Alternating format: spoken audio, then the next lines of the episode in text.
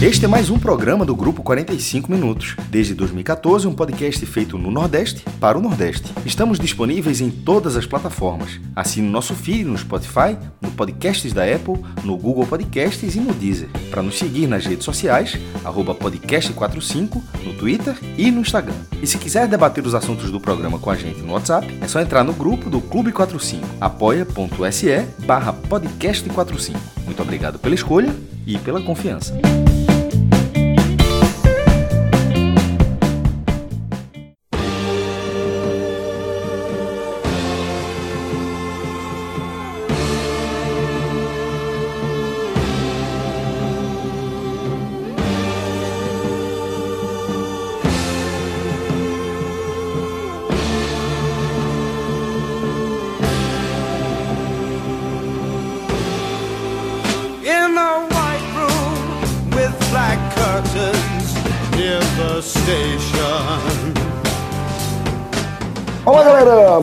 Podcast 45 minutos, começando sua edição número 535 e a gente gravando é, de forma extraordinária, não no começo, mas no fim ou já fim da segunda-feira ou já começo da terça-feira, né? Depende do referencial. Eu sou do time do maestro que o dia só acaba depois que eu vou, que eu vou dormir. Então, para mim ainda é segunda-feira, mas no finzinho do dia e tem uma justificativa para isso, né? No podcast raiz desse início de temporada, principalmente, a gente tem analisado é, a rodada da Copa do Nordeste. Né? A gente espera a rodada fechar e hoje a gente teve o fechamento da quarta rodada do Nordestão com a vitória do Fortaleza por 2 a 1 sobre a equipe do Imperatriz. Por isso, resolvemos é, encarar uma, uma madrugada de gravação e com nossa equipe completa, já adicionada também nosso querido Tiago Minhoca. Estamos aqui, portanto, eu, Celso Figami, o maestro Fred Figueroa, aliás, perdão, o maestro Cássio Zirpoli, Fred Figueroa, João Grilo, Tiago Minhoca e nosso querido Rodrigo Carvalho, para a gente analisar essa quarta rodada da Copa do Nordeste. E já dá para dizer, inclusive, que essa história de que o ano está começando, ela já começa a ficar para trás, né? O discurso já começa a bater fofo e a prova mais clara disso é que a primeira fase do Nordestão já chegou na metade, com alguns protagonistas, é bom destacar, já em situação complicada e precisando remar para recuperar os pontos que perderam, né? E outra prova de que essa temporada já acelerou são as quatro mudanças de treinador entre os 16 participantes do Nordestão, né? Foram três demissões e uma, uma saída, vamos colocar dessa forma, né? Duas mudanças, elas já tinham acontecido antes da quarta rodada, o Ceará havia demitido Argel para começar o ano, né, com o Anderson Moreira. O CSA é, demitiu Barbieri e contratou o técnico Eduardo Batista. Esses dois, inclusive, já fizeram as suas estreias na Copa do Nordeste, é, com roteiros simetricamente opostos, inclusive. O Ceará de Anderson empatou na última bola do jogo com o Bahia, 2 a 2 no Castelão, jogo bastante movimentado. O Ceará abre o placar, toma virada e depois busca no último minuto. E o CSA de Eduardo Batista foi derrotado pelo Botafogo, é, também na última bola, jogando em Maceió. E além desses dois, o técnico, o, o esporte, né, demitiu o técnico Guto Ferreira dois dias antes do clássico contra o Náutico para substituir foi buscar Daniel Paulista em Aracaju, do líder geral, o Confiança, que contratou Matheus Costa, ex-Paraná. É, então, fizemos essa, esse preâmbulo e colocamos aí esse cenário para estabelecer justamente que chegamos à metade da primeira fase do Nordestão, que a gente sempre pontuou, né, Fred, que é uma competição de tiro curto, né? E pelo tudo que pelo andar da carruagem até aqui, é, de forma surpreendente, é, alguns favoritos já perderam pontos e vão ter que buscar aí um, um atraso, né? Verdade, Celso. Essa explanação inicial mostra que, de fato, não dá mais para tratar tudo como início de temporada. Porque na hora que você já tem todas essas mudanças de treinadores, você já tem danos, você já tem crises cercando alguns clubes e até se aprofundando em outras. Então, essas primeiras quatro rodadas que trazem um equilíbrio, inclusive, bem significativo nos dois grupos, e a gente vai aprofundar isso ao longo do programa. Essas quatro primeiras rodadas, elas dão um norte para o rumo que a competição pode seguir. Mas agora a gente vai ter uma rodada bem longa, a gente vai ter uma rodada que começa na quarta-feira e termina lá na quinta de cinzas, e depois disso o Nordestão dá uma espécie de uma parada. Ele segura um pouco, acho que passa 10 dias sem jogos para voltar a disputar sexta, sétima e oitava rodadas. Eu sempre sou defensor daquela linha de que quanto mais a temporada anda, mais o desequilíbrio começa a aparecer.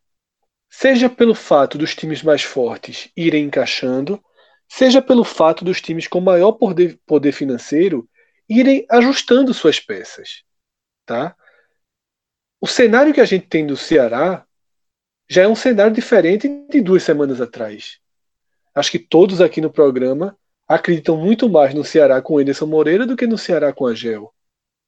O Bahia que a gente vai aprofundar também aqui, na hora que ele traz um reforço do peso de Rodriguinho, você já começa a colocar o Bahia, que já tinha um patamar acima, você vai subindo mais alguns patamares.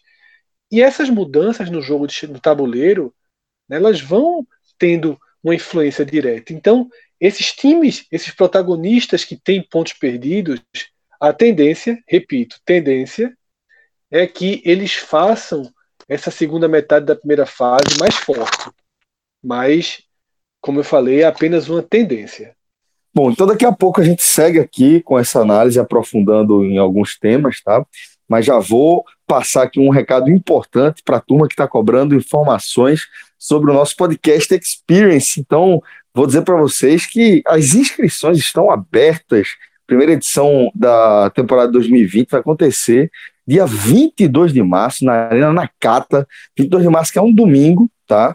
Um domingo que dificilmente a gente encontraria uma data melhor para a realização dessa primeira temporada, dessa, dessa primeira edição, porque é, é um dia livre de jogos, né? Dia 21 de março é a última rodada dessa fase de grupos da Copa do Nordeste, portanto, todo mundo vai jogar junto e domingo vai estar livre aí o calendário para a gente aproveitar o dia inteiro lá na Arena Nakata, estando de volta aí, Arena Nakata, o Fred está bem feliz, inclusive, com isso, tá? Então, é, algumas informações importantes.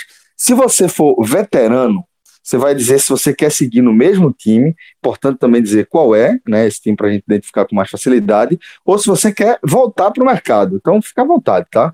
Se você quiser voltar para o mercado. Essa parada aí é complicada, desde já, porque você, você pode- o treinador pode ter o time rejeitado, né? Posso, pode ser que eu passe por isso. Mas de qualquer forma, vou deixar É isso, você registrado teve, você, você teve uma Cássio, mas vou deixar brilhante. registrado, mas vou deixar registrado que adoraria ter meu time novamente comigo. Cássio, Se- eu falar pra tu. Tá- Tu tá com medo disso? Eu fui o lanterna, Cássio. Não, Não, mas- não, não, mas eu não sei se você- como você saiu, você saiu detonando todo mundo do seu É, time. diferente, Jovem. Tu, tu É pode ser outra que queira mudar o time. Eu tô, eu tô dizendo Todo que eu mundo, gostaria. todo mundo não exagera. Todo mundo exagera. Só Geraldo, só Geraldo, só Sim, Geraldo. eu tô dizendo que eu gostaria de ter o mesmo time. Eu posso perder algumas peças, ou, ou a maioria, não sei. Mas se o time ficar, eu ficarei muito feliz. TCT chegou a nossa vez. Sempre, é- sempre é a nossa vez, mas sempre dá algo errado. Vai bem. É, já, tá, já tá colocada aí essa primeira polêmica, tá? Mas é, se você for veterano, você vai ficar. Murtosa eu vontade. acho que fica. Murtosa eu acho que fica. Ele sabe quem é. Ele vai ouvir, ele sabe quem é. Bom, O Fire é, tentou levar. O Fire tentou levar na fuleiragem, mas, acho que o Murtosa fica. Então, galera, o e-mail, independentemente de você for veterano ou não, tá? É, o e-mail que você vai enviar para fazer sua inscrição é contato arroba podcast45minutos.com.br. O valor base da inscrição é 80 reais, vai ter aí algumas bonificações para você escolher tá, na hora que for fazer as inscrições, mas você já pode mandar para contato arroba podcast45minutos.com.br. Se for, se for veterano, você coloca veterano, se for novato, você coloca novato. Sendo veterano, repetindo, você diz se você quer seguir é, no seu time ou se você está afim de ir para o mercado e participar do nosso draft. E, e ao longo dos próximos dias, nas próximas eh, semanas a gente vai eh, passando mais informações mais detalhadas sobre essa primeira edição 2020 do nosso podcast Experience. E se você, assim como o Fred, está pensando em fazer uma preparação específica para o podcast Experience, vale salientar que tem uma condição exclusiva para quem estiver inscrito no podcast Experience e quiser é, conhecer a Arena Ox, né, Fred? Exatamente, Celso. Inclusive, existem dois motivos bem importantes para que você faça a sua inscrição o quanto antes. Primeiro, que o número de vagas é limitadíssimo, certo? A gente vem de uma edição com 170 jogadores e o número de vagas vai ser bem, bem limitado. A gente não pode garantir que vai ficar com essas vagas abertas por muito tempo. Mas, fundamentalmente, o quanto antes você se inscrever, mais chance você tem de iniciar, como você falou, Celso, uma preparação de alto nível na Arena Ox. Por quê? Porque cada inscrito ganha automaticamente duas aulas na Arena Ox para conhecer de perto tudo que a gente fala aqui, esse trabalho de liporobótica, né, com eletroestimulação, é muito interessante. Os ganhos, sejam diretos para o corpo, seja para resistência, para o equilíbrio, para a força, são muito interessantes, mas, ao invés da gente ficar aqui falando, descrevendo, quem se inscreve no Pod Experience ganha duas aulas experimentais e ainda 20% de desconto se quiser fazer o seu plano. Fica num valor muito competitivo. Tá? As aulas são basicamente com o personal. Todas as aulas que eu fiz até hoje, é, o treinador estava 100% focado né, no meu trabalho, acompanhando de perto, tudo direcionado, tudo pensado, né, os resultados acompanhados. É muito interessante. Então tem esse ganho. A Arena Ox abraça o Pod Experience e dá essa super promoção para todos os inscritos também conhecerem e chegar um pouco melhor no dia do evento, né? Para que ninguém reclame de estar tá fora de forma, de que ah, cansei, a língua está de fora, bota um palmo de língua para fora com 15 minutos de jogo.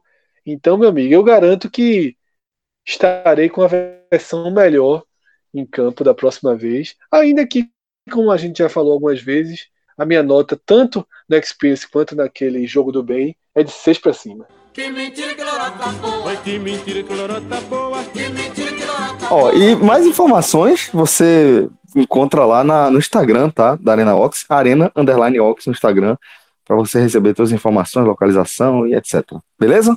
É, vamos agora retomar a nossa, nossa análise, maestro, é, porque Fred falou rapidamente sobre o, o, o, surpreendente, vamos colocar dessa forma, equilíbrio entre o, as equipes, a pontuação das equipes do grupo A e do grupo B. Nesse momento a gente está aí com um 41 a 41, somados os pontos dessas quatro primeiras rodadas da fase de grupo, né? Fala, Celso. É, nessa mesma rodada, em 2019, que foi quando esse formato foi disputado pela primeira vez, é, dois grupos de oito, o grupo A enfrentando o grupo B, estava 53 a 26. 27 pontos de diferença para o grupo B. Detalhe, o Fortaleza, que seria o campeão, era do grupo A. Mas essa, essa diferença foi aumentando e no, e no final era, era, era basicamente isso mesmo. É, tanto que já era aí, né? Era o dobro. Terminou o, o grupo B com o dobro de pontos, basicamente isso, do que o grupo A. E agora, com quatro rodadas, está tá com esse empate rigoroso. E detalhe, mas ele, ele, acontece a partir de uma reação do grupo B. O grupo A, lembrando, é o grupo que tem três times da Série A do Campeonato Brasileiro Bahia, Fortaleza Esporte, e o grupo B tem um, o Ceará. É, o grupo A chegou a colocar seis pontos já na segunda rodada. Ou seja, ele ensaiou uma tendência, como a gente viu é, ano passado, de uma disparidade entre as chaves. Só que aí, o grupo B reagiu na terceira rodada, fazendo 12 a 9, mesmo com o mando do grupo A. Lembrando, todas as rodadas têm o mesmo mando, cada grupo é mandante. Aí, no caso, na terceira rodada, o grupo, é, o grupo A foi o mandante, mas o grupo B somou mais pontos, fez Quebrou o serviço. O grupo B quebrou o serviço da, do grupo Quebrou A. o serviço. E, e, e agora, agora, na quarta rodada, quando o grupo B teve o mando, foi o mesmo placar, 12 a 9. Inclusive, aquela que a gente fala outras vezes, mas é bom reforçar, com quatro rodadas, todo mundo igual. Cada grupo, cada time, os 16 times, todo mundo jogou do- dois em casa e duas fora. E, e você chegar, ou seja, na quarta rodada, com 32 partidas disputadas, nessa condição, depois de um ano de disparidade tão grande, e tá 41 a 41, com a composição dos grupos sendo bem, tão diferente, mais até do que do ano passado, porque no passado tinha, eram quatro times da Série A, só que em vez do esporte era o CSA. E assim, por nome, é óbvio que o esporte tem um peso, dá um peso maior. Então, é bem, é bem surpreendente esse 41 a 41, mas de certa forma anima bastante a competição, que, é, que coloca nesse momento, é só olhando rápido, o Lanterna, inclusive, é o CSA com um ponto, mas a quatro pontos, se bem que o CSA deu uma desacelerada grande, trocou de treinador, como a gente já falou aqui, mas basicamente, até o distribuidor de pontos, que a gente vai chegar lá, tem, lá, olha, olha a tabela e fica, pô, dá, dá, dá aqui, dali, pode, provavelmente não irá dar, mas o cara olha a tabela sem largar. Então, nessa metade da competição, é, tem alguns pontos que estão fracos na Copa do Nordeste, como público, como outras coisas, mas em termos de pontuação, é de um, de um rigor muito interessante. Ô, Cássio, e, só- e com um detalhe é o seguinte: esse equilíbrio aí, empate, na verdade, nesse momento, é com o principal time, o único time da Série A no grupo B, somando menos pontos do que se imaginava, né? Mais do que isso, fora do Porque, assim, G4. Então, O fora do G- Aliás, se, se o Ceará, assim se, o como- se o Ceará tivesse cumprindo ah, o que se esperava dele, que fosse liderar o grupo, é o, é o, é o, o time, o clube com mais é, melhor saúde financeira, com tudo isso, talvez a pontuação do grupo B fosse mais. Assim, eu só talvez mais mas pelo isso valeria, É, pelo- isso valeria pro Bahia também. Exatamente. E até Isso para o próprio esporte, né? É, Se Então, você assim, for eu partir eu desse não, pressuposto, esse lado, não. é, também ah, eu tô, tô com o maestro nessa. até É porque eu porque, tô de falando que o, gru- o forma, grupo B só, o grupo B só tem um. E Mas esse o Ceará tá empatou os abaixo. 48. Ou seja, se fosse dessa lógica, na verdade, era para o grupo B hoje ter 40 pontos e o grupo A 43. Aliás, foram muitos gols nos últimos minutos. Essa rodada, o Santa ganhou com gol aos 49. O Botafogo ganhou com gol aos 48. O Ceará empatou com gol aos 48. O, CR, o América de Natal, jogando em casa, empatou aos 36, já na reta final, e chegou a virar aos 49, mas o gol foi anulado. Então, assim, essa foi uma, uma rodada é, que esse cenário todo, para acontecer, meu amigo, teve que ser no limite é, das partidas. Impre- É impressionante a quantidade de gols na reta final desse- desses jogos. Aliás, só para complementar aí também, já que é também tá falando de números, né? Até a quantidade de gols ela tá bem parecida. O grupo A fez 34 e o grupo B 35. Ou seja, até na, na, na- na comparação de quantidade de gols marcados, tá muito próximo de um grupo para outro.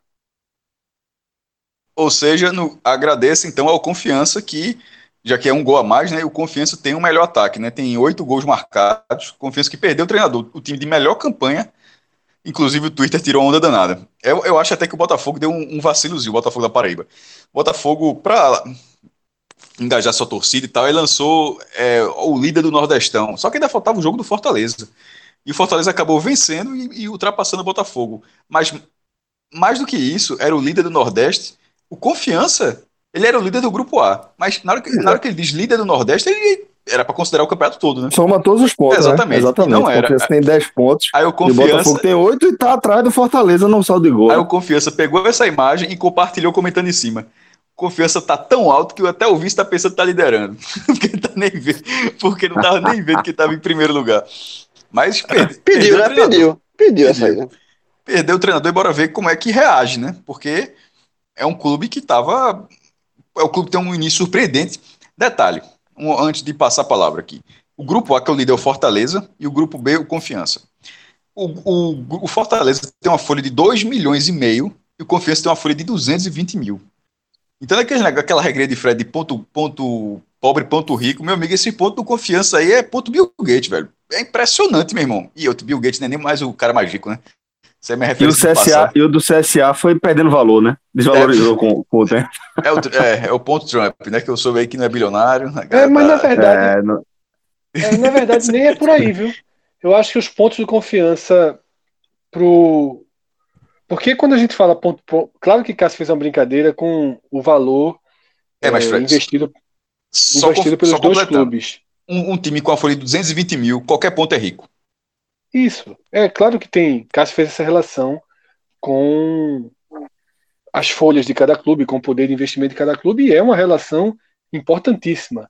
Mas lembrando que aquilo que a gente vem tratando nos programas anteriores de ponto, ponto forte, ponto rico, ponto pobre, é, quando a gente for analisar os grupos, isso continua sendo muito importante, tá? O confiança vai virar a tabela agora de cabeça para baixo. Tá? Ele conseguiu surfar e colher muito bem dos 12 pontos mais possíveis que ele tinha para somar. Agora ele vai encarar os 12 pontos mais difíceis que ele tem para somar. A tabela de confiança, a gente tinha alertado isso antes da primeira rodada.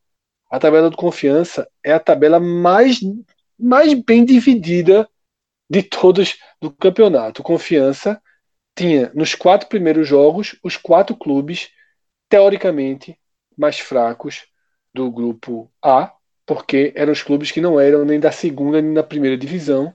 E a partir de agora, ele tem os quatro clubes de maior peso. Claro que, algo que Cássio sempre pontuou, uma rodada vai mudando a outra. Esse tipo de tabela que o Confiança pegou é excelente quando você surfa bem. Quando você surfa mal, tá morto. Mas quando você surfa bem, como Confiança fez, é bem importante. Porque os jogos vão mudando de peso. Tá? Por exemplo, na última rodada, o jogo é Confiança e Esporte. E se o esporte não tiver mais chance? Se o esporte tiver sido eliminado? Você risca completamente o que era o esporte da teoria e você vai para a prática. Isso vale para todos os clubes, mas a partir de agora, é, quando a gente começar a analisar rodada por rodada, vai ficar mais claro esse debate, que é um debate que ajuda a trazer o outro lado da classificação, né? Porque esse perfil de campeonato, da, como é a Copa do Nordeste, fica muito mais fácil, fica muito mais decisivo analisar a classificação por esse outro prisma, que é levando muito em conta o grau dos adversários que você enfrentou. E a gente vai começar aqui é, pela, pela classificação. Né? A gente já trouxe esse cenário do Fortaleza e do Botafogo, né? a partir da, do post do, do Belo, mas Fortaleza e Botafogo tem oito pontos, com Fortaleza é, tendo vantagem aí no saldo de gols, 6 a 4 é, CRB, Bahia e Esporte tem cinco pontos, tá? E River e ABC tem quatro pontos cada um. E é, para a gente analisar de forma mais clara como é que está esse, esse cenário, a gente também vai apresentar quem são os confrontos que cada time vai ter até o fim dessa fase de grupos. Vamos começar, obviamente, pelo líder, pelo Fortaleza, tá? Que vai pegar o Confiança fora de casa, o líder do grupo B, o líder da competição, por assim dizer, em relação à pontuação. O CSA em casa, tá? Confiança fora de casa, CSA em casa, Náutico fora e América em casa. É, Fred, partindo daqui, tá? É, qual a projeção que você faz para o time de, de Rogério Ceni nessa segunda metade da fase de grupos?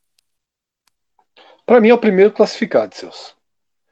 É, não tenho nenhuma dúvida em cravar que o Fortaleza vai disputar a segunda fase. Isso, na verdade, antes da bola rolar, todo mundo já cravava.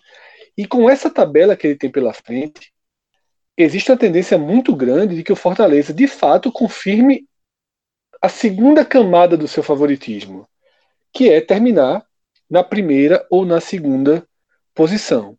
Por quê? Porque o Fortaleza, você tendo confiança fora, um confiança pós-Daniel Paulista, tá? você tem confiança fora, um CSA eliminado, CSA que não vai estar disputando classificação, dentro do Castelão, depois um jogo difícil com o Náutico fora, é o jogo mais difícil que o Fortaleza tem até o final, e termina com a América em casa também, um jogo sem maiores problemas.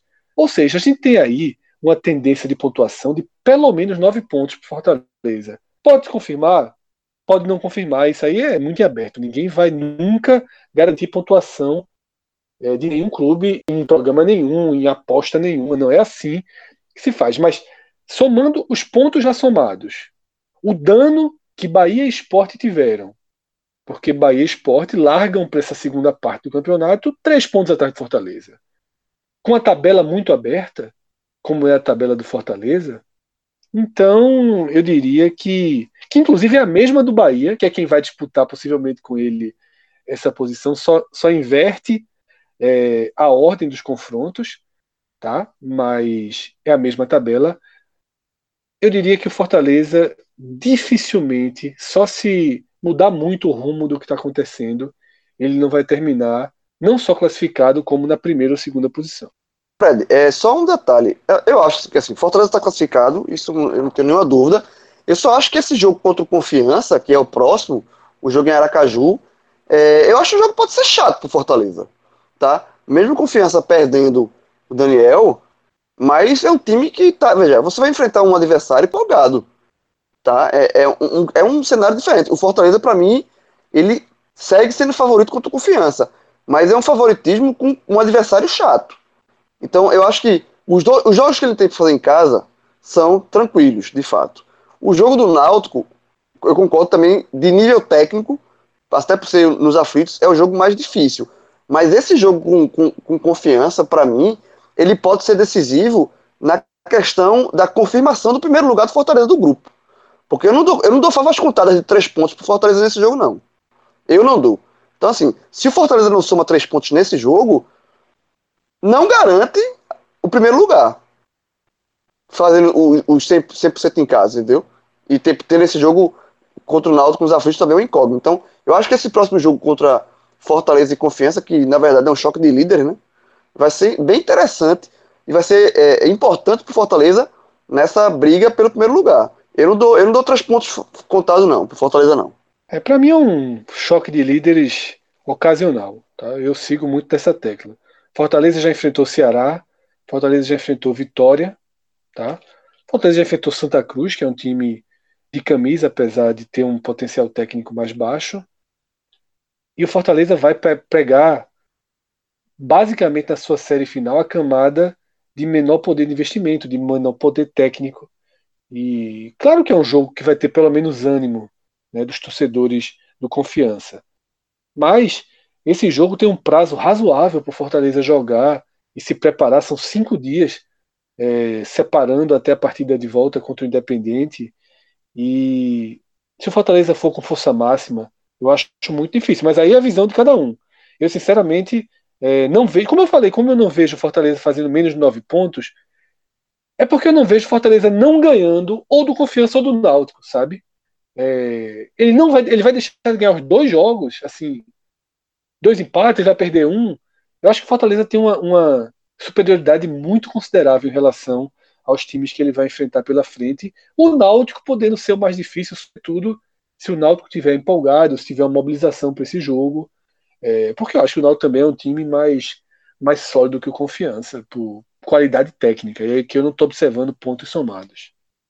Minhoca também queria ter o um ponto de vista aí. Você acha que, que o Fortaleza confirma esse favoritismo é, é, de terminar também, não só classificado, mas pelo menos entre os dois melhores classificados do grupo?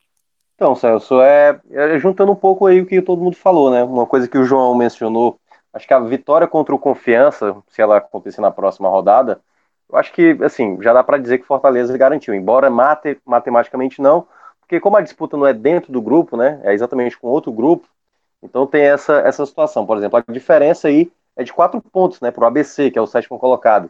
Ainda a distância é muito pequena. Então, digamos, qualquer tropeço do Fortaleza, vai que o Confiança é, vence e tal, e aí o pessoal, que, lembrando, né, o grupo A todo nessa quinta rodada vai jogar como visitante, então dependendo aí, pode acontecer de algumas equipes se aproximar mais ainda. Mas é, eu concordo, acho que o Fortaleza tem tudo para terminar entre os quatro, sim, é garantido. Agora, a vitória contra o Confiança, eu acho que garante. O Fortaleza ainda está com uma certa dificuldade, até com jogadores é, velocistas, né? É, no jogo contra o Independente, ele não tinha a opção, Rogério Ceni, para ter essas opções. Hoje, contra uh, a. Hoje, né, que a gente está gravando já no outro dia, né?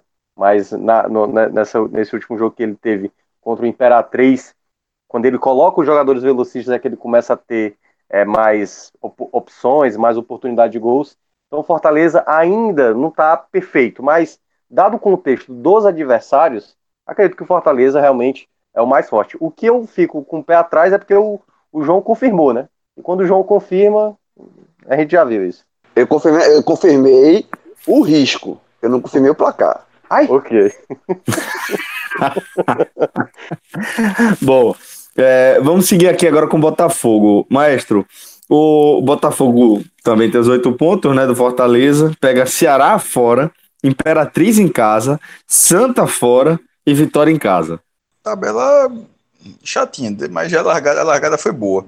Botafogo, veja só, nesse momento o grupo A tem o atual campeão em primeiro e o atual vice-campeão em segundo lugar. É, no caso, o Botafogo é mais surpreendente pelo segundo lugar, até porque é, não saiu da C, ou seja, foi- embora tenha sido vice-campeão, mas permaneceu na divisão e está se arrumando para essa, essa temporada, enquanto Fortaleza, dali da- do título da Copa do Nordeste, continuou ascendente. Mas é, essa largada e tendo os concorrentes dando uma patinada, por exemplo, o primeiro que está fora do G4, o Sport, cinco pontos, a gente, tabela à parte, você não tem a confiança que, que a reação vai, vai, vai que você vai tirar. E nesse momento, por exemplo, o Sport está três pontos atrás do Botafogo, estou falando do Sport porque é o, é, é, reforçando é o quinto lugar. Está três pontos atrás e três gols de saldo, ou seja, uma é, de diferença, né? Um com mais dois, outro com menos um, ou seja, um- uma vitória por 1 a 0, uma derrota por 1 a 0 já não são suficientes para mesmo que Bahia vence, que o CRB vence, para que o Botafogo saia do G4. O campeonato é muito curto, ou seja, em tese, o Botafogo já tem quase na prática uma rodada de vantagem, porque teria que pra, pra- teria que ir para o saldo, teriam que fazer 2 a 0, outro perder por 2 a 0, enfim. Ele tem ele tem na prática três rodadas para buscar essa vaga. Eu acho bem factível. Eu acho factível. O Sport vai ter um clássico ainda, e como eu falei, é um clube que está irregular. Então essa largada, essa largada do Botafogo para pegar esse G4 para mais uma vez para as quartas de final, eu acho bem interessante, sim. Com, inclusive com essa tabela que você falou. É, inclusive, Celso, eu vou completar daqui, porque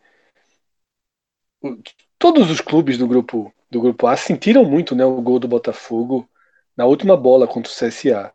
Um gol que deu ao Botafogo uma margem de, de vantagem, que ela é significativa para o esporte, como o Cássio falou, que é o, o quinto, mas também é para o CRB, que é o terceiro, para o Bahia, que é o quarto, e mais ainda para River e ABC, que são os outros times que brigam diretamente pela vaga. Mas é, eu focaria sobretudo em CRB, Sport, River e ABC, porque o Bahia, que tem uma tabela, a gente vai comentar já já, idêntica do Fortaleza, é muito difícil que o Bahia não, não consiga essa ultrapassagem. Tá? Muito difícil. Com, com relação aos demais, aí vai para o jogo. E aí esses três pontos do Botafogo valem ouro. Eles valem ouro. Né? Não é uma, é uma tabela chata, porque você tem é, é, jogos com nível de, de dificuldade considerável, como o Ceará fora já é o próximo. Tá? O Santa Cruz fora, se o Santa Cruz estiver disputando vaga na penúltima rodada, é também um jogo muito difícil. Precisa ver como o Vitória vai chegar para a rodada final. Lá em João Pessoa também pode ser um jogo muito complicado. Mas eu acho que o Botafogo ele se cacifou sim para ser considerado um favorito a uma das quatro vagas. E eu até brinquei que nesse programa eu ia tentar ser fire dessa vitória do Botafogo. Mas para isso, tudo Fortaleza teria que perder força pelo caminho, que é o seguinte: outra opção para o torcedor do esporte, que é um time que está com mais dificuldade, que a gente não visualiza mais chegando entre os dois primeiros, seria partir para um all-in, torcer para o Botafogo sair ganhando todos os seus jogos, para disputar com o Fortaleza essa primeira posição, e aí o Sport tentar a quarta posição, porque jogaria a quarta de final fora de casa, mas pelo menos contra um adversário de menor qualidade técnica. Porque, queira ou não, o Botafogo tem uma qualidade técnica incomparavelmente inferior a Bahia e Fortaleza. Então, é, porque enfrentar Bahia e Fortaleza nas quartas de final, em jogo único na casa deles, você está indo aí com 15%, 20% no máximo de chance de classificação. Né? Considerando, obviamente, o cenário de times como Sport, CRB, Botafogo. Você inverter e ter a chance de pegar um Botafogo, você já sai de 15%, 20% para 50%, pelo menos, de chance de classificação. Mas é muito difícil que isso aconteça. Tá? Eu acho muito difícil que o Botafogo tenha força suficiente para levar essa, essa boa largada aí até a última rodada e de fato brigar por uma primeira posição com o Fortaleza ou até por uma segunda posição com o Bahia, que daqui a pouco a gente vai confirmar isso e vai apontar como o favorito, o segundo favorito a ficar com as duas vagas, com uma das duas principais vagas. Ô, Fred, agora, o Fred, o, eu, desculpa, é, Minhoca, desculpa. É, eu acho que o Botafogo, como vocês falou, falaram aí, é, ele se candidatou, ele já está totalmente candidato a pegar uma das quatro vagas e eu acho que essa é a meta do Botafogo, tá? Eu acho que ficar em primeiro e segundo é um bônus muito. Assim, o Botafogo não pensa nisso, não. Eu acho que o Botafogo Mas tem que pensar, João, porque é, é, é classificar para andar mais uma fase e ser eliminado. Não, eu sei, eu vejo. Eu sei. Vale uma, demais, coisa, uma coisa, uma coisa, uma coisa é óbvio, se você ele puder conseguir ficar em primeiro segundo, ótimo. Mas é, eu acho que se o Botafogo. o- a- a- a- o primeiro passo do Botafogo é classificar. E eu acho que esse primeiro passo de classificação entre os quatro tá ok. O segundo passo é, é um passo mais difícil, que é ficar em primeiro ou segundo, até porque a gente vai falar da tabela do Bahia. É, é é bem mais difícil. Então, pro, o primeiro passo, um passo para um time do, do porte do Botafogo, tudo bem que é o atual vice-campeão da competição, mas financeiramente está abaixo do grupo que a gente colocou, que tem três é, clubes da Série A. Então, você conseguir a classificação, eu acho que o Botafogo já cumpriu a meta dele no campeonato. Tá? O Botafogo ir para as quartas de final e cair, e tentar a sorte e cair nas quartas de final, eu acho que o Botafogo fez, é, dentro do que se espera, dentro do orçamento, do investimento do Botafogo, cumprir a missão dele. Tá? Ah, eu não- Eu isso eu não tenho a menor dúvida. De cumprir Mas- missão, sim. Mais do que, mais do que é, se classificar em segundo seria um passo além. Mas agora que ele já é segundo para esses quatro jogos, é óbvio que vai tentar ao máximo segurar, porque aí você abre chance até contra, contra o Fortaleza ou contra o Bahia. Tá? Se você está jogando um jogo só em casa, meu amigo, em casa qualquer um pode vencer é, qualquer outra equipe em março, em abril, né, início de ano. Claro que não vai ser favorito. Se ele pegar é, Bahia e Fortaleza, ele não será favorito. Se ele pegar esporte, ele terá no máximo 50%. Mas eu acho que o Botafogo, a maior chance do Botafogo andar na Copa do Nordeste é conseguir, quem sabe aí também, mais do que seis pontos, né, para tentar para tentar disputar uma dessas duas primeiras posições. Ah. É, não sei se ele consegue esses mais do que seis pontos, mas seria muito importante. Aliás, é só fazendo uma, uma leve correção pro Fred aí, que ele colocou Bahia em quarto, CRB em terceiro, na verdade é o contrário. E aí é detalhe, porque a Bahia e CRB estão empatados em todos os critérios, com exceção do, se não me engano, acho que é o quarto critério de desempate, número de cartões amarelos, né? Porque estão empatados em vitórias, em gols marcados, em saldo e tudo. Aí vai para os vermelhos, cada um tomou dois vermelhos, e os cartões amarelos é que tá definindo. O Bahia tomou sete, o CRB tomou 11, por isso que o Bahia está em terceiro colocado e o CRB é o quarto do grupo A. Vamos direto, já, já que foi feita essa correção, vamos direto aqui falar do Bahia, né? A gente já mencionou aqui, é, Fred apontou que é espelhado de alguma forma com o, o Fortaleza, só que o mando de campo invertido, né? O Bahia também vai enfrentar CSA, Confiança, América e Náutico, só que pega CSA fora, Confiança em casa, América fora e Náutico em casa. Tabela para mim, eh, veja só. Aí a ordem dos fatores altera o produto. Porque eu acho que a tabela do, do, do Bahia, pela ordem dos jogos em casa e fora, é melhor do que a do Fortaleza. Também acho. Eu acho que, eu acho que a tabela é melhor do que a do Fortaleza. Você pegar. Pronto, a, gente, a gente falou que no, do Fortaleza que o jogo mais difícil, tecnicamente, de, de adversário é o Náutico nos aflitos. O Bahia vai receber o Náutico na Fonte Nova. Então é um jogo que muda completamente de figura. Tá? É, é, são, o confi outra coisa, o confiança, que eu acabei de que na análise do Fortaleza também falei que você enfrentar o confiança nesse momento em Aracaju, pela mo- mobilização que existe em torno do confiança, o confiança é o time que tem mais pontos, tem toda essa, essa, essa motivação, eu não dou pontos, eu não dou três pontos é, é, é, computados para o Fortaleza. O jogo do confiança com o Bahia sendo na Fonte Nova, dá para colocar esses três pontos mais fáceis na conta do Bahia. Então, eu acho a, a tabela do Bahia, pela ordem dos jogos casa e fora, melhor do que, do que a do Fortaleza. E aí, É tabela para 12 pontos. É exatamente. E, tabela para 12 pontos. e aí, por, de novo, voltando esse jogo, para mim, chave da decisão do primeiro lugar, que é com Fortaleza e Confiança. Porque se o Fortaleza tropeça no Confiança e o Bahia faz é, os 12, ou faz. o- é, é, aí o Bahia se torna primeiro. Aí o Bahia te- tem a chance de passar o Fortaleza, sabe? Eu acho que a briga entre primeiro e segundo lugar vai ficar entre Fortaleza e Bahia, o que, o que tá, era dentro do previsto, né? Dos orçamentos, de, investimento dos times, mas eu acho que a, essa, esse primeiro lugar e segundo lugar passa muito pela ordem dos jogos e o Bahia tem uma ordem muito mais, mais tranquila na minha visão. E, e tem um outro É, essa detalhe. briga. Fred, Fala, só, só, só falar um detalhe do Bahia. O Bahia, né? O, o Fortaleza tem uma, uma vantagem que é tipo, não disputa as primeiras fases da Copa do Brasil.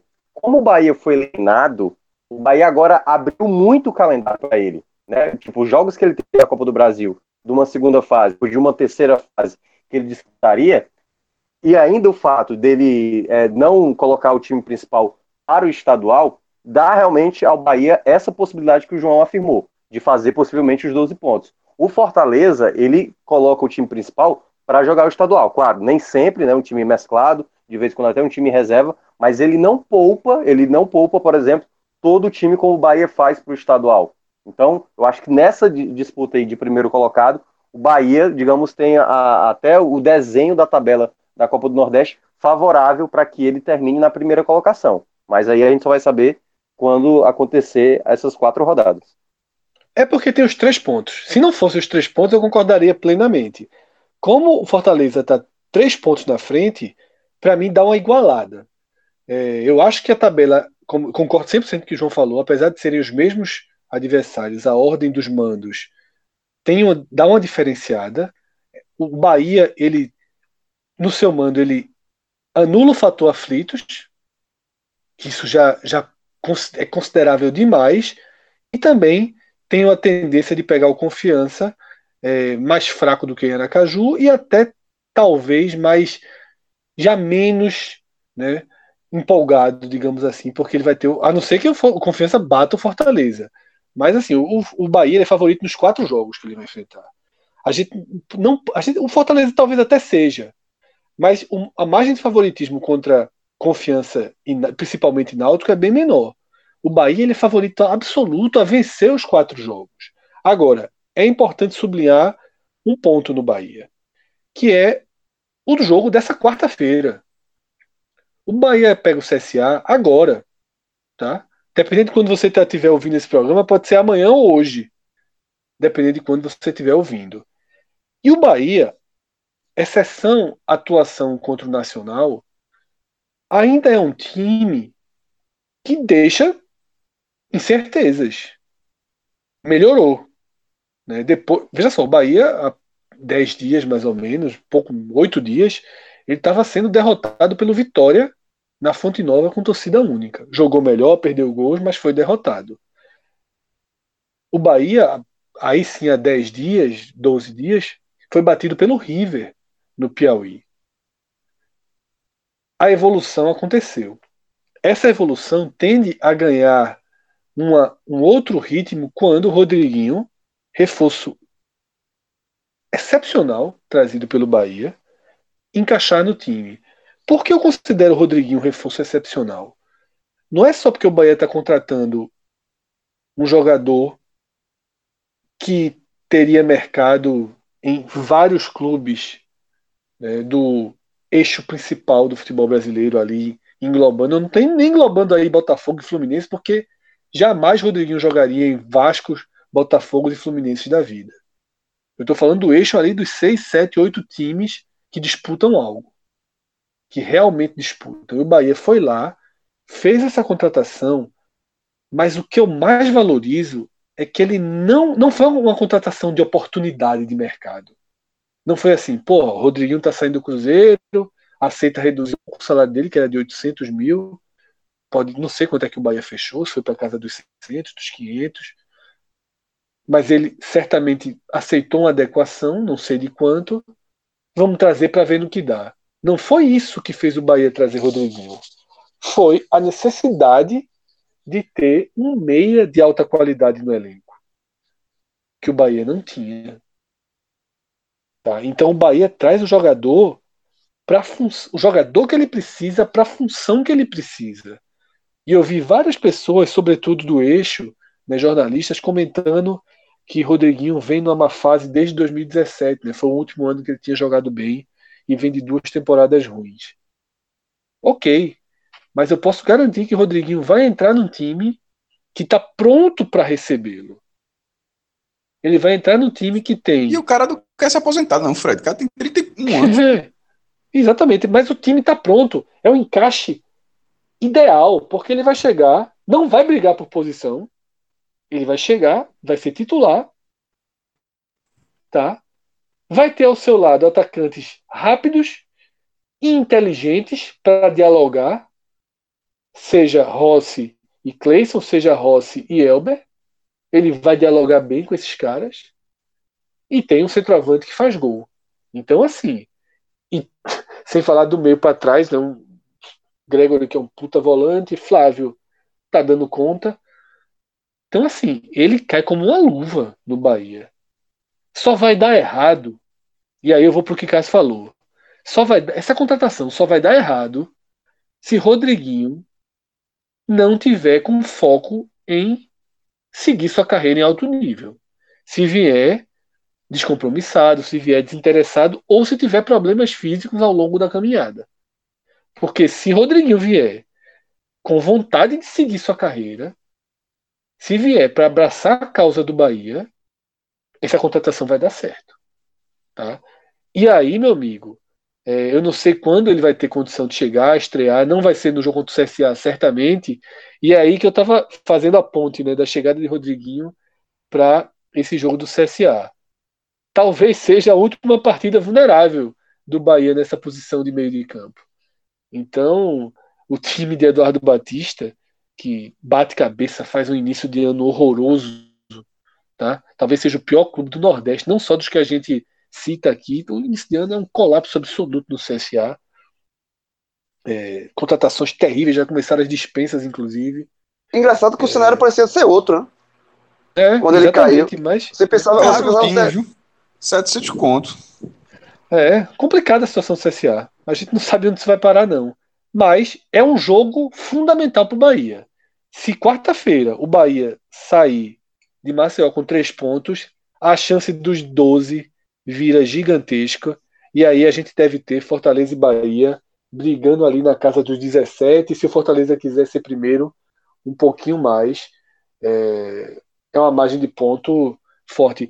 É, Minhoca que tem aí em mãos os números do ano passado. Minhoca, o, no grupo do Bahia, né, que foi um grupo que você mesmo me deu essa informação antes da gente gravar, o quarto colocado terminou com um número elevadíssimo de 15 pontos. O primeiro terminou com quanto? Minhoca É, do primeiro- grupo do Bahia? É, o primeiro foi o Ceará, né? Aliás, foram duas equipes que terminaram com 18 pontos. Tanto Ceará como Botafogo tiveram cinco vitórias, três empates e não perderam. E eu- o próprio CSA que você estava falando foi o terceiro colocado com 16, empatou 4 e venceu 4. Então, ano passado foi uma pontuação bem elevada. O Bahia com 12 ficaria facilmente, passaria, se eu não me engano, é, passaria exatamente lá como segundo colocado do, do grupo A, que estava lá, Fortaleza, Santa Cruz. Só que, enfim, caiu no grupo mais pesado e acabou ficando de fora com 12 pontos na quinta colocação. Esse ano, o desequilíbrio que não existe, né? O Cássio já trouxe toda a informação. A tendência é de uma pontuação um pouquinho menor, já, a não ser que tenha uma reviravolta. Mas se esse equilíbrio se mantiver, a gente vai ter números mais modestos, né? Sobretudo para fechar o quarto colocado. Agora, essa briga para mim vai ser por aí, viu? O primeiro colocado vai ficar 17, 18, no mínimo ali 16 pontos está se desenhando para isso. Tá- As tabelas de Bahia e Fortaleza, com o futebol que eles podem render, já deixam esse grupo muito, muito encaminhado para essas duas primeiras posições, desde que o Bahia passe a ser regularmente positivo. Se for o Bahia que enfrentou o Nacional, ótimo. Se for o Bahia que. Se, se aquele Bahia que enfrentou o CRB, CRB não, desculpa, o River, que perdeu do River, se aquele Bahia voltar a aparecer, aí, meu amigo, tudo pode acontecer. A tendência é que não, né? A tendência é que não. A tendência é que não. A, te- A tendência é que é não. Mas esse jogo de quarta-feira, pra mim, é a última chance do fantasma aparecer. É, mas O é golzinho, que o não. golzinho A do Ceará, o golzinho do Ceará aos 48 botou uma pedrinha nisso aí. Porque a, a- a- aquela uma vitória com 2 a 1 de virada dentro do Castelão, aí de repente tá lá no último lance, é diz, ó, apagou tudo. Na hora que você leva aquele golzinho, eu acho que faz uma diferençazinha. Que a, aquele golzinho do, do, do, Ceará deixou 10 centavos de crise no Bahia ainda. Minhoca acompanhou o jogo, Minhoca? Foi, acompanhei. Só Aliás, você, lembrou, é. lembrou o jogo do, do ano passado, com Fortaleza e Bahia. O Fortaleza sai na frente, o Bahia consegue a virada, e aí nos minutos finais o Quinteiro foi lá e empatou. Então o roteiro do ano passado no Castelão, com o Fortaleza, ficou muito parecido com esse do Ceará. O Bahia na... foi bem. O Bahia foi bem. Eu vi, eu vi, eu acompanhei esse jogo em relatos do nosso grupo, né, no Clube 45. E os uhum. relatos apontaram que a virada do Bahia tinha acontecido no, nos erros do Ceará. Hum, eu discordo. É, assim, é, até para falar, o mais pode até complementar depois. O primeiro tempo do Bahia eu achei péssimo, assim. Foi uma equipe que não criou. É, tanto o Cleison como também o, o Rossi se, sem conseguir muita coisa, muita correria, mas sem efetividade. O Ceará jogou assim até 25 do primeiro tempo, assim, tendo controle, o Vinícius dominando ali as ações ofensivas do, do Ceará.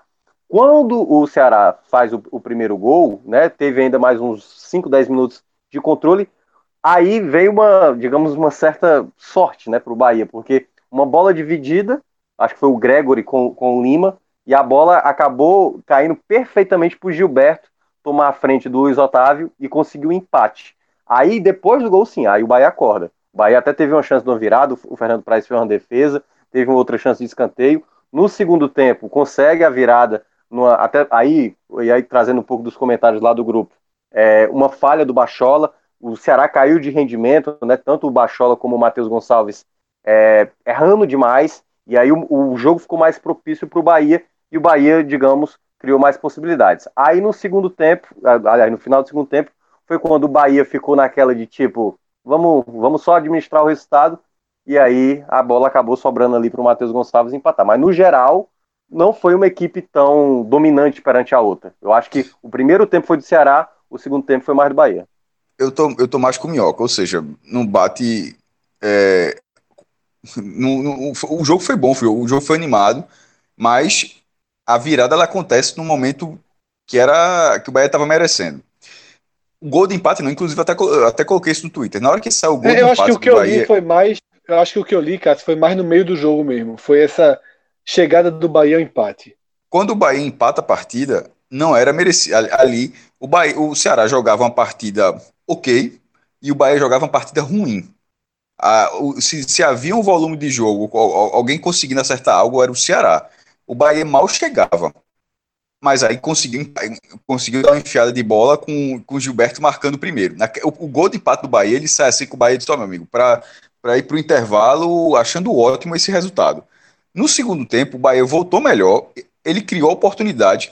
E, embora, a, a, quando se fala de falhas do Ceará, sim, aconteceram falhas, porque o gol do Bahia, embora fosse merecido, acontece numa enfiada de bola onde o jogador ficou 30, 40 metros sozinho porque a linha do Ceará estava muito adiantada quando, ele, quando Gilberto recebe o passe e vai sozinho. Tanto é que Praz, para tentar fazer alguma coisa, praticamente, acho que saiu, praticamente saiu da área. Acabou sendo driblado também, levou o gol, mas Não. Porque... Praz está precisando de uma Arena Ox lá em Fortaleza. Não, mas veja só, ele tentou, veja só, oi, não, pô, não, eu estou falando justamente que eu não condeno, não. Porque Gilberto veio tão sozinho que o Praz ficava embaixo da trave. Eu disse, vem, vai ver o que faz aqui. Ou disse, ó, vou sair e de repente o cara se tropeça na bola, dá um carrinho, se, se, se, se sente pressionado. Ele tentou alguma coisa. Não porque nada, ele campo, abriu o gol. Não, acho que, campo, acho que ele tentou muito mal, ele abriu o gol. O, sim, aí levou o gol, pô. Se tivesse saído, tu ia dizer que saiu bem. É, o campo não, que Gilberto eu teve. Ele, eu acho que ele tem saídas e saídas. Eu acho que ele saiu, o que ele fez foi assim. Ele reduziu o risco de Gilberto perder gol em 80%. Ele não fez nada. Gol, ele foi cortado como um zagueiro teria cortado. O gol, quando sai naquele momento, o Bahia estava lutando por aquele gol, mas a forma como saiu, o Ceará facilitou imensamente. E não foi Praz. Quem facilitou imensamente foi além de defesa com o passe que Gilberto recebeu e que, pelo amor de Deus. Na reta final, que é curioso, quando o Ceará vai, vai buscar o empate, é um lance de abafa, eu acho que é semelhante ao primeiro gol do Bahia. Eu não acho que o Ceará estava merecendo não merecendo, porque era um, era um lance de abafa, pô, é normal, o futebol está perdendo, bota todo mundo da área. Mas, por exemplo, quando o Matheus Gonçalves faz o gol, ele não estava conseguindo dar um passo sem ter vaiado. Era muita vaia, muita, porque ele errou muito. Ele errou praticamente tudo que tentou, antes do gol, claro. Aí teve um momento que a torcida do Ceará, a, pô, volta de 42, 43, perdeu a paciência com o cara, foi de uns 4 minutos de vaia. E quando sai, quando sai o lance, que já é. a- o Bahia não corta, ele aproveita na área e pega o rebote lá e marca. Aquilo ali já. Pô, o cara que tava tão vaiado marcar mostra que tem alguma coisa que não tava funcionando. Então, assim, eu acho que o segundo gol do Ceará. é, é, ele estava tentando mais, mas se assemelha ao primeiro gol do Bahia, que não estava tentando muito e achou o gol também. Mas o, o resultado final eu, eu achei justo. Agora, obviamente, para o Bahia tá no último, porque foi o último lance do jogo, ter sofrido aquele gol ali, quebrou muito. é, E como eu falei há pouco, é, eu acho que nessa resolução de crise do Bahia, para mim, não resol... para mim ainda tá lá. Eu acho que é muito oba-oba. Achar que não, o Bahia tá, tá tudo ótimo agora, ganhou 3x0 do Nacional e tá tudo ótimo. Eu acho que não. Porque O Bahia, sempre, o Bahia nasce Bahia é sempre o que ele pode oferecer, pô, de E ele, e ele Ué, não pode mais do que isso, não? Claro que Pode, não, mas não, justamente. O, a Ele análise pode, é por pelo exemplo, ele pode. o que você Os falou 12, agora, pontos, Cássio, os, 12, Porque- os 12 pontos que a gente projeta é pelo é, é, é o que ele tem em mãos de elenco. Não que, pelo que que, ele o que que ele falou jogou. agora, o que você falou agora é a única vez que isso aconteceu no ano que você fala que você, pô, o Bahia pode isso, o Bahia pode isso, o Bahia pode isso, o Bahia pode isso, foi o 3x0 do Nacional do Paraguai. Onde, Sim. embora o Nacional do Paraguai tenha sido é o Nacional querido, né? Que já foi vice-campeão da Libertadores nessa década, vice da que é um time que quase não tem torcida no Paraguai, é muito louco isso. O, o Cerro Porteiro nunca chegou na final, o Nacional já chegou. Então, e a gente olha, o Bahia tem condições de, de vencer fácil, tanto que saiu o sorteio e falou: ó, o, o Fortaleza pegou um timaço que vai ser interessantíssimo em termos de. de e, e foi o que foi, mais de 4 mil torcedores de Fortaleza lá no estádio por causa do tamanho do adversário também. E o Bahia pegou aquele adversário que dá, opa, esse é para passar. E o Bahia pegou o Nacional e jogou o que a gente fala desde o começo do ano: ó, esse time é capaz de fazer isso. Em todos os outros jogos, isso não aconteceu. É, eu sei, mas assim, mas, Todos, mas- é, já- todos, até os que ele ganhou, em todos os outros jogos. Isso não, isso não aconteceu. O Bahia pode ter, eh, pode ter conseguido o resultado, mas sem com o- a, a disparidade técnica que se imagina.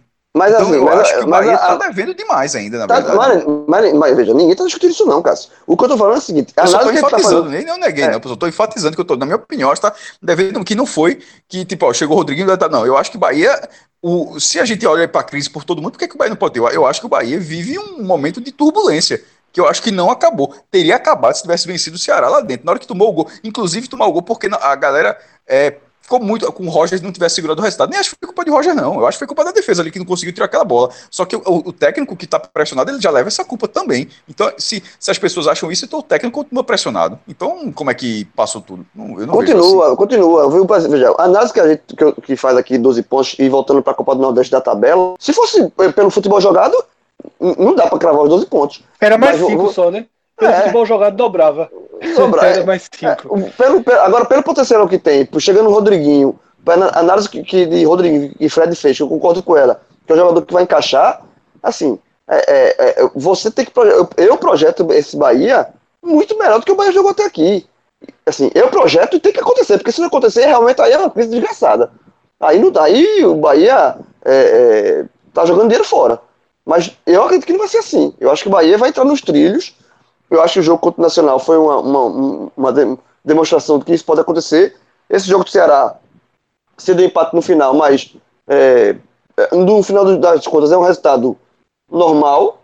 Então acho que a tendência é que o Bahia cresça e o Bahia, e o Bahia crescendo, aí ele se torna o, o- o favorito tanto no grupo quanto é, é, reforçando um candidato ao lado do Fortaleza. Hoje são os dois times, os, os dois É, mais mas eu, do Nordeste. é, é, isso, é esse meu ponto. Assim, isso vale também para o Ceará, isso vale para o próprio Fortaleza, que, que ainda está tá fazendo tudo, tá- é o líder sem, ach, sem achar que o Fortaleza está dando o máximo. Ganhou do Imperatriz time misto, pô. E eu- ele é líder sem estar dando toda a carga. Então, essa análise que a gente faz do Bahia, eu concordo, mas ela não vale só para o Bahia.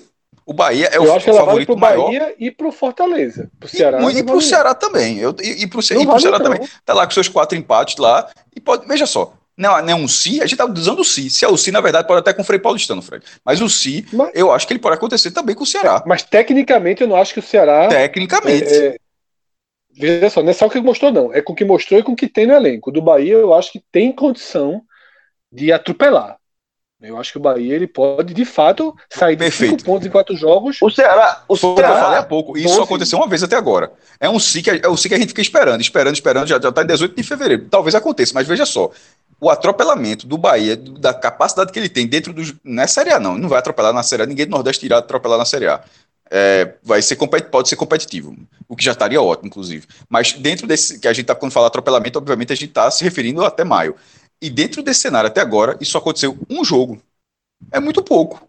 E saindo do Bahia, indo para o CRB, que fecha esse G4 do grupo A, eu diria que a tabela que vai ser lida do CRB, ela soa como música aos ouvidos do esporte, né, que é o quinto colocado e que também vive uma crise muito grande. O também é relacionado ao que a gente já falou do CSA, não em comparação ao CRB.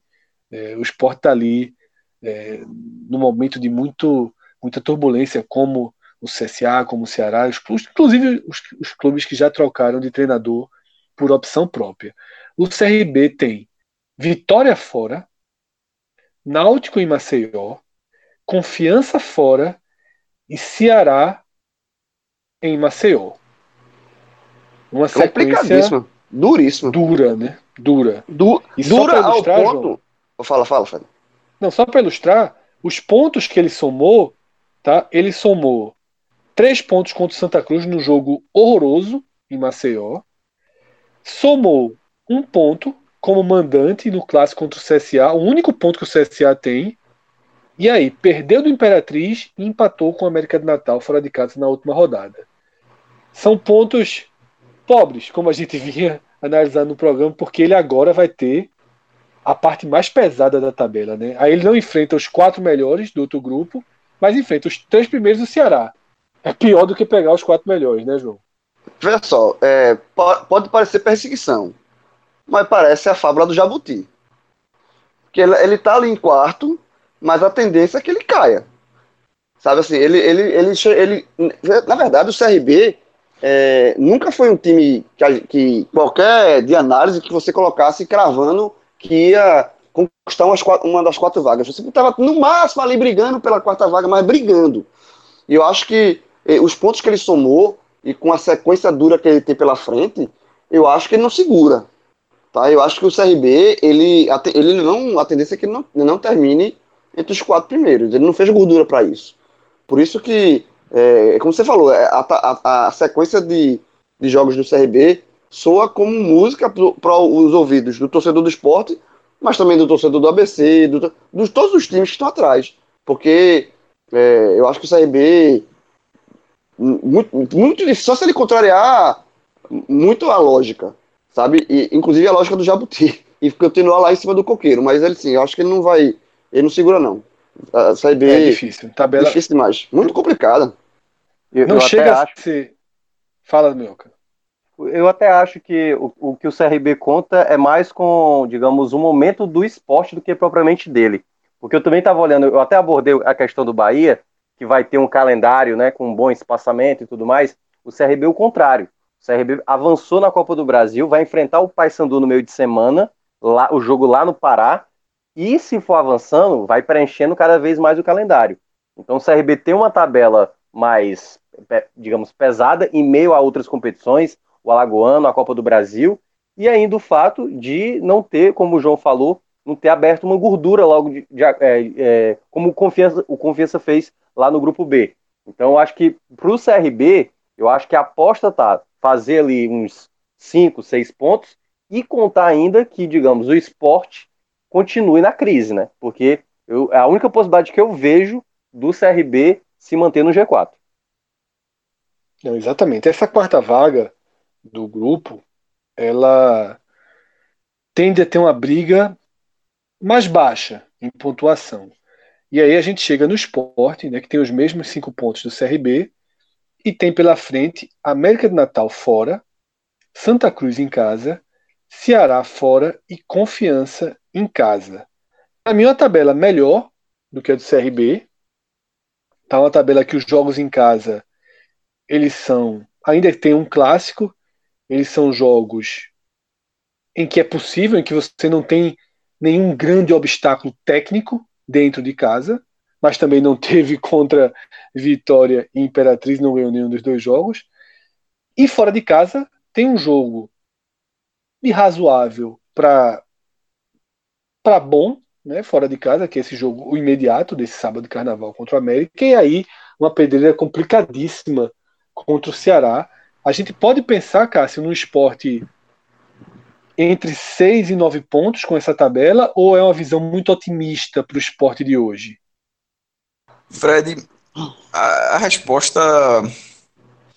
A resposta do espaço pela América de Natal. Porque se o esporte eventualmente perder, ele pode entrar na fase de largar. Primeiro, eu já acho que aquele, o, papelão da escalação contra o Náutico já deixa a dúvida sobre o que a direção imagina para a competição. Voltou para a competição para botar um time reserva no clássico, isso é inacreditável.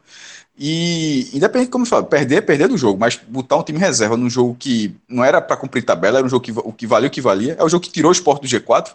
Então é preciso é, considerar o que vai ser o esporte contra a América de Natal. Por outro lado, por ser a estreia de Daniel Paulista, não está com cara que vai ser um jogo. É, de, com, tipo, de uma escalação tipo do Náutico. Vai ser força máxima. Mas essa, essa, a resposta para isso passa pela América do Natal. Se o Sport eventualmente não ganhar o jogo, talvez ele entre já numa de. Até porque os outros têm uma, uma, uma capacidade de pontuação. Aí pode entrar naquela de, ó, é melhor priorizar o Pernambucano. Sobretudo com, sabendo a direção que tem, né? Então, aqui o esporte tem, no caso. É, eu acho que esse jogo de, contra o América do Natal é fundamental. Por tudo, não só pela, por isso que você falou, a questão da pontuação em si, mas pelo fato de ser Daniel Paulista, para ver se dá um novo, novo ar, novos ares do esporte. O esporte vai ter uma semana de preparação, o que faz uma diferença enorme para quem está começando o trabalho. Daniel Paulista vai começar um trabalho novo do esporte, mas já tem uma semana inteira para trabalhar o time, pensando nesse jogo, no peso desse jogo, na importância desse jogo. Vai ser importante para a pontuação, para a moral, para é, início de trabalho com confiança, sabe? Então acho que a classificação do esporte passa muito para esse jogo de Natal. Muito, muito. Porque um, um, uma lapada, se o, o esporte voltar derrotado, é. abala demais, assim. É um, já, é, já, é, já tá em crise. Você quer botar o nariz para fora d'água. Aí já, aí já ah, vai querer achar que o jogo é, do Salgueiro é final. É, aí já, aí já complica demais, já, já fica muito, muito complicado. Então esse jogo do. Eu acho que esse jogo Mas mesmo Natal, se os adversários. Peso mesmo se os adversários, João, e aí os adversários eu estou considerando CRB e os que a gente ainda vai passar, os de baixo. Mesmo que eles, que eles parem ali também em 4, 5 pontos, não seria muito alarmista, não? Você, tipo, como o Cássio falou, desistir da competição, você estando empatado com o eventual quarto colocado? não, lógico. Não, lógico. Veja, se, se os resultados ajudarem, fica tudo na mesma. Mas, mas assim, aí você pensa pelo outro lado. Os adversários deram a brecha e o esporte não aproveitou a brecha não, não, não vai largar, não vai largar, mas vai ficar aquela dúvida, aquele, aquela falta de confiança vai permanecer. Então, não é somente. Por isso que eu estou dando um peso importante para esse jogo com o América Natal. Não é somente os três pontos da pontuação da classificação, que, que obviamente são importantes. Mas é dar o start numa possibilidade de, novo, de um novo começo do esporte para a temporada, com um treinador novo, um cara que conhece a casa, o cara que está retornando, o cara que conhece, sabe, que conhece vários jogadores, vários, alguns jogadores do elenco do esporte, conhece o Daniel, trabalhando com o Daniel no próprio esporte. Então, assim, tem tudo isso, tem toda essa simbologia da, do, do recomeço. E você recomeçar, é, ter esse jogo para recomeçar e perder, dá esse abalo. Mesmo que os outros os adversários. Não, totalmente. Se os adversários tropeçarem, mantém vivo. Mas se você vem. Você pega o América Natal, um jogo fora, e você vence, porra, dá aquela. Aí voltou pro jogo, o esporte voltou pros trilhos. Assim, se vencer, trilhos, João, se vencer, ele vai falar. Se vencer, vai falar até em disputar as duas primeiras posições. Se vencer, ele segue nessa disputa. É, até porque tem os jogos, os jogos em casa são, são, são pegam confiança na última rodada. É, é a última rodada. É muito, e o Santa Cruz, na ilha, o Santa Cruz é muito fraco ainda, muito fragilizado. Time, é. é. um time muito, muito fraco. E aí o jogo difícil contra o Ceará, de fato. É, e é, aí, e... aquilo que. Fala, Minhoca. Não, justamente quer dizer, aquilo que Minhoca vem falando. É. Vamos lá, Minhoca. É justamente o calendário mais vazio. É, o calendário mais vazio. E eu acho que, e eu acho que essa rodada, porque essa rodada ela vai ser vai ser consumida por um tempo maior, né? A gente tem um jogo na quarta-feira, três jogos no sábado, e os outros quatro jogos vão ser após o carnaval. Então vai ser uma rodada que o torcedor do esporte que, digamos, está interessado ainda, claramente, ele vai ter que viver aí um tempo longo para consumir essa rodada, porque, como o João falou, eu acho que o que não pode acontecer com o esporte, para ainda ter disputa, é essa, terminar essa rodada tipo, com uma porrada muito grande, que é, digamos, não vencer o América Mineiro, o CRB vencer, sabe? Se Natal. É, aí, aí, meu amigo, aí o negócio fica, fica, fica bem ruim. Porque aí você vai ter uma pressão no clássico, você vai ter depois o Ceará fora de casa. Eu acho que pro esporte é tentar fazer dessa rodada a rodada mais importante da classificação, da- das quatro que, que restam. Perfeito. É, é uma, é, uma, é uma rodada que, enfim, né, tem muita coisa envolvida. Sem é um dúvida nenhuma, meu cara. Esse jogo, esse jogo da América, eu não sei se o esporte, se a, se a direção, se o clube vai encarar assim, porque não foi o que aconteceu, é, não é o que vem, vem acontecendo, mas em termos de tudo que você falou, esse jogo do América Natal tem um peso absurdo para as pretensões do esporte nessa Copa do Nordeste. Lembrando que o esporte.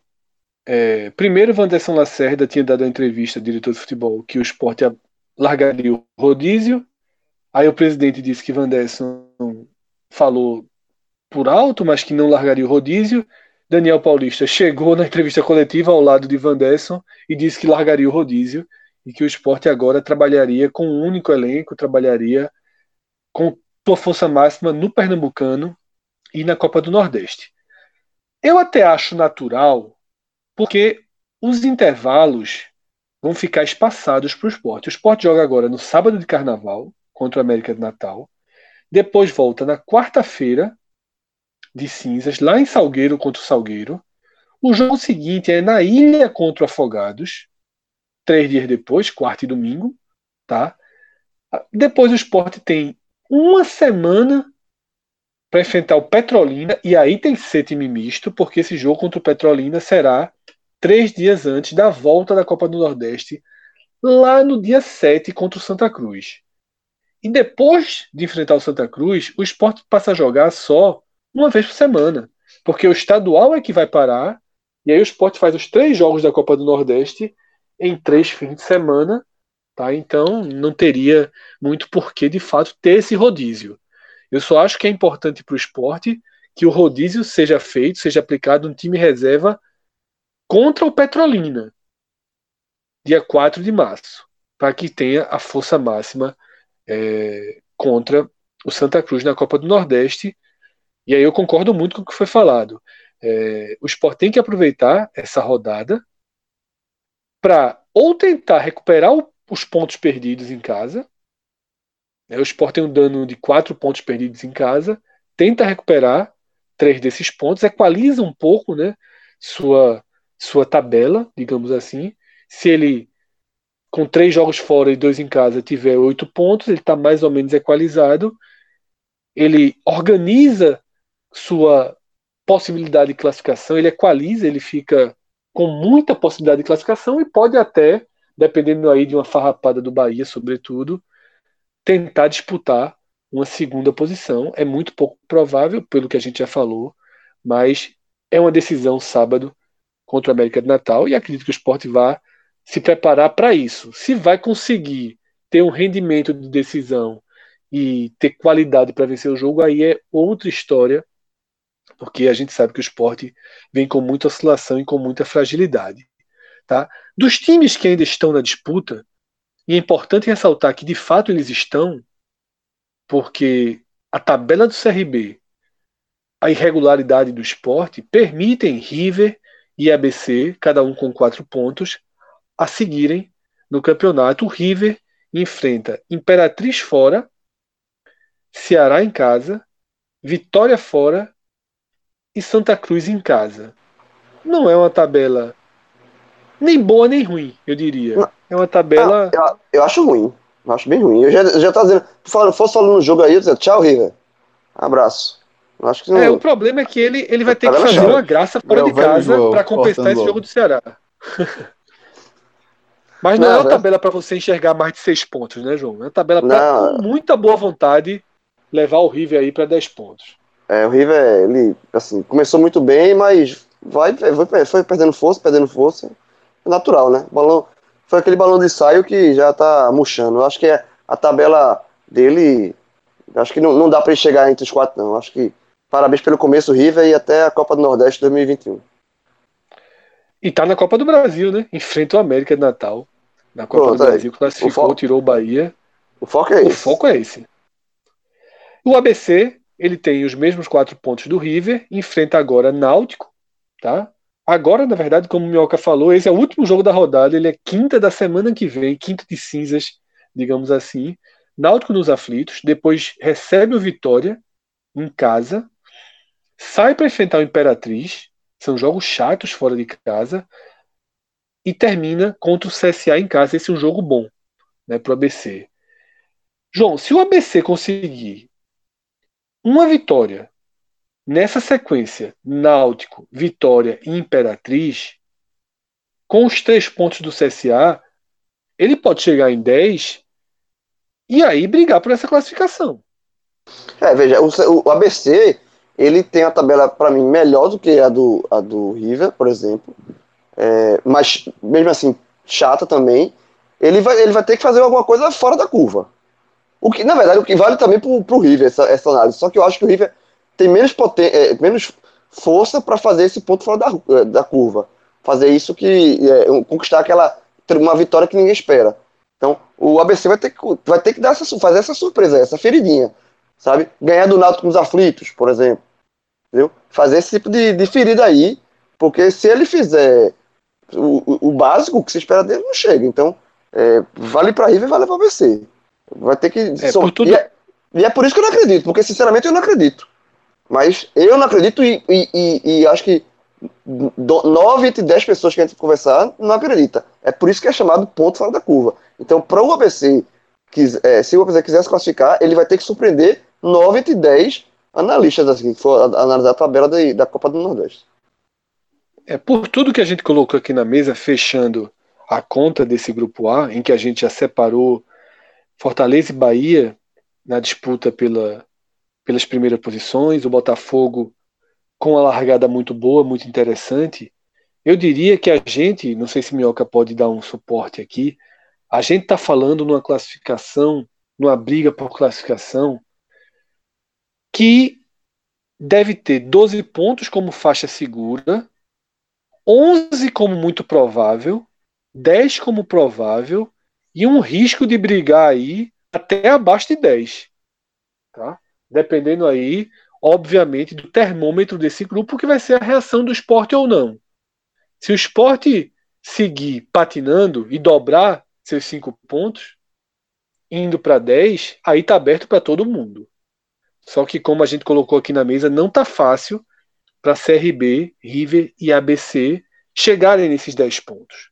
Tá? A tabela não é das mais amigas para que eles consigam esses 10 pontos. Portanto, eu diria aí que essa briga fica nessa faixa, que já é óbvio, na verdade, estou falando uma obviedade aqui, que essa vai ficar na faixa de 9 a 12 pontos.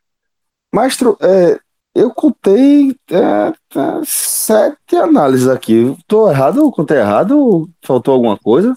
Faltou o Frei Paulistano que segurou o Vitória até os 54 do segundo tempo, fora de casa, e está distribuindo ponto para todo lado. Um ponto para Vitória, um ponto para o Ceará. é, guardou, guardou, guardou. Cássio, Cássio é o torcedor número um. Cássio é o torcedor número um do Frei Paulistano. Não, mas veja só, depois daquele debate, o, mesmo, o cara o, teve, um, teve um, um, ouvinte que montou, botou, eu queria lembrar o nome dele porque foi retado, botou a imagem fazer esse comentário. John Wick, meu amigo, é que eu fui fuzilado naquele, naquele programa assim, tentaram me fuzilar, né? né naquele, na, naquele programa por causa desse negócio. Aí na rodada seguinte o Frei Paulistano faz um crime desse, porque isso foi um crime. E outra, Flamengo, né? 54 do segundo tempo, meu amigo. É a plaquinha, né? Eu sei que tinha, teve acréscimo, mas foi, a, foi uma plaquinha clássica. É muito acréscimo. Mas o, o, o Frei segurou. Bom, Fred? mas é, Fred, Fred que montou a pauta entendeu por bem que Frei Paulistano ficou fora dessa nossa análise, pelo menos inicial, é, mas já. Não tem chance de classificação dentro de um universo lógico. Quem está distribuindo o ponto é o esporte. Pronto, mas o Fred distribuiu mais ainda. Distribuiu Não 10, o Sport, distribuiu, o Sport distribuiu 7. Bom, galera, então, é, lembrando que estamos à porta do carnaval já, né? Inclusive, temos dois H menos essa semana, um deles sendo nosso especial de carnaval. E você sabe que, mais do que nunca, galera que curte carnaval, nossos códigos valem demais nessa época do ano. é o lugar certo para você reabastecer ali, sem ter muito trabalho. A gente está falando dos nossos códigos da Pizza Hut e também do Beleléu. Para turma que gosta de pizza, para turma que gosta de, de hambúrguer, tem código aqui do podcast 45 minutos. É, Fred, você já conseguiu tirar o blend de queijos do Beleléu da sua Fantástico, cabeça? né? Espetacular. Fantástico, fantástico. Um negócio, espetacular. meu amigo. E A gente tem essa semana aí, até sexta-feira, né, para aproveitar o nosso código no Beleléu. Você apresenta a imagem ou apenas procura o garçom e diz que é ouvinte do podcast. Lá a turma já abraçou a causa, já está fechadíssima com o pod. E você, na compra de qualquer sanduíche, ganha um adicional de batata, que é uma batata espetacular e em ótima quantidade. Tá? Eu sempre vou dar o exemplo aqui que naquele dia eu comi a minha, estava digerindo os dois gols do Imperatriz, que eu quase sempre em jogos que o cara sai irritado, e foi o único jogo esse ano que eu saí realmente irritado, foi esse jogo é, contra o Imperatriz, porque muita gente falou no telecast, a Fred tava puto no telecast pós-esporte náutico, na verdade, eu fui pra Náutico Esporte puto. Eu- quando eu cheguei lá, o pessoal do meu lado falou, vê o jogo em pé, não consigo ver sentado, eu falei, não, senta aí, que já é melhor para absorver o que tá por vir. Sentado e relaxado é mais fácil. Agora, aquele do Imperatriz não, né, que você leva os gols no finalzinho, aí você sai, de fato, se não fosse aquela paradinha no Beleléu, teria sido uma gravação ainda mais tensa. Mas foi fantástico, Celso. Então você tem até sexta-feira de carnaval, porque nossa promoção lá no Beleléu vale de segunda a sexta, e aí, depois, no meio do carnaval, segunda e terça, já tá valendo também, porque vale demais, né, Celso? Depender, independentemente de qual sanduíche você escolher, pode ser qualquer um, vale muito ganhar batata frita. Eu tô falando vale pela experiência, pelo sabor, mas vale financeiramente também. É uma promoção, um código bem significativo, bem relevante. Você paga um sanduíche e leva uma refeição inteira. É basicamente isso. E também já tem o nosso código que é super consagrado, o código da Pizza Hut, que vale aí para todas as unidades físicas da Pizza Hut aqui de Pernambuco, a equipe já treinadíssima, basta você apresentar lá a imagem que você vai receber aí é, 20% de desconto na sua compra, qualquer é, item do cardápio da Pizza Hut. E qualquer dia da semana. Qualquer Porque dia de Pode semana. ser no domingo de carnaval, galo da madrugada, passando numa das unidades da Pizza Hut, né? Recife, Jaboatão, Olinda, Caruaru. Você tem 20% de desconto qualquer dia da semana. Porra, teve um ouvinte nosso que pegou hoje 10,50, meu amigo. A 10 minutos do encerramento, o cara foi lá, gigante, e conseguiu Veja só, aí Veja o só, código. Carnaval, reabastecer com pizza ou hambúrguer do Belém, meu irmão, é um clássico. Você voltar de Olinda e parar na pizzaria Hut, na Pizza Hut, comer uma pizza honesta, ou no Belém, meu irmão, isso é, um- é um clássico do carnaval. Eu faço isso desde que me A entendo por turma gente. tá dando a munição, né? A turma tá ajudando a galera a Pô. crescer nesse lanche de volta para casa. Total. Então vamos aqui pro grupo B agora, Fred. O homem tá pegando a bola e tocando rápido hoje, viu? Não fica nem um segundo. Ele tá achando que é aquele treino do toques. Que recebe a bola Toca e me, passa. toca me voe. Toca me voe. Tá que me voe. recebe o passe, meu amigo. Não organiza o jogo, não. Já dá, já lança na frente, mas vamos embora. eu Olhando que outro criei esse. Eu que criei essa artezinha aqui no meu Twitter mesmo, eu pago por ela. Na classificação do grupo B, a gente tem em ordem, tá? Confiança 10 pontos, Náutico 7, Vitória 6, América de Natal 5, esses formam um G4, Imperatriz, Santa Cruz e Ceará com 4 pontos. E o CSA, para mim, já na condição de coadjuvante dessa, dentro dessa competição, conhecido também como Frei Paulistano do grupo B, o CSA tem apenas um ponto.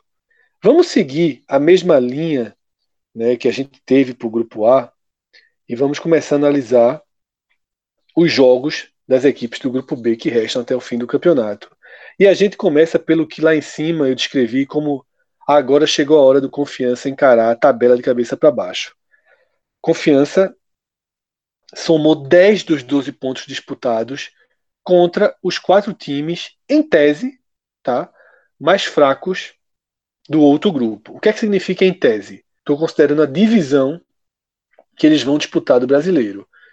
O Confiança somou seus 10 pontos sem enfrentar Fortaleza, sem enfrentar Bahia, sem enfrentar Esporte, os clubes de Série A, e sem enfrentar CRB, o único clube da Série B que está no grupo A. Agora a tabela é Fortaleza em casa, Bahia fora, CRB em casa e Esporte fora. Cássio, essa liderança do Confiança tem dias contados no grupo B? Depende de como o treinador vai chegar, como, como o time vai reagir com o novo treinador, porque havia um encaixe é, desde a Série B, um, clube que voltou para a segunda divisão depois de 28 anos, um clube que é, vem se organizando. Nessa semana é, reabriu até a academia, tava, eu até acompanho o Twitter do, do Confiança. É um clube que está tentando se estruturar, rapaz. Está pegando as benesses dessa, dessa, desses últimos anos, onde ele deu uma, ele deu um, ele conseguiu progredir enquanto clube. Até para é, falta retomar o protagonismo em Sergipe, né? até porque o atual campeão é o Frei Paulistano, nem Sergipe nem Confiança. Mas essa gordura, eu acho difícil que o Confiança não avance. Agora, para ele manter o mando de campo, vai é, Veja só, esse negócio que tu fala de, de ponto rico, ponto pobre, aquele, daquela análise de tabela, ok, a tabela passou, mas o Confiança aproveitou, ele ganhou 10 dos 12 pontos.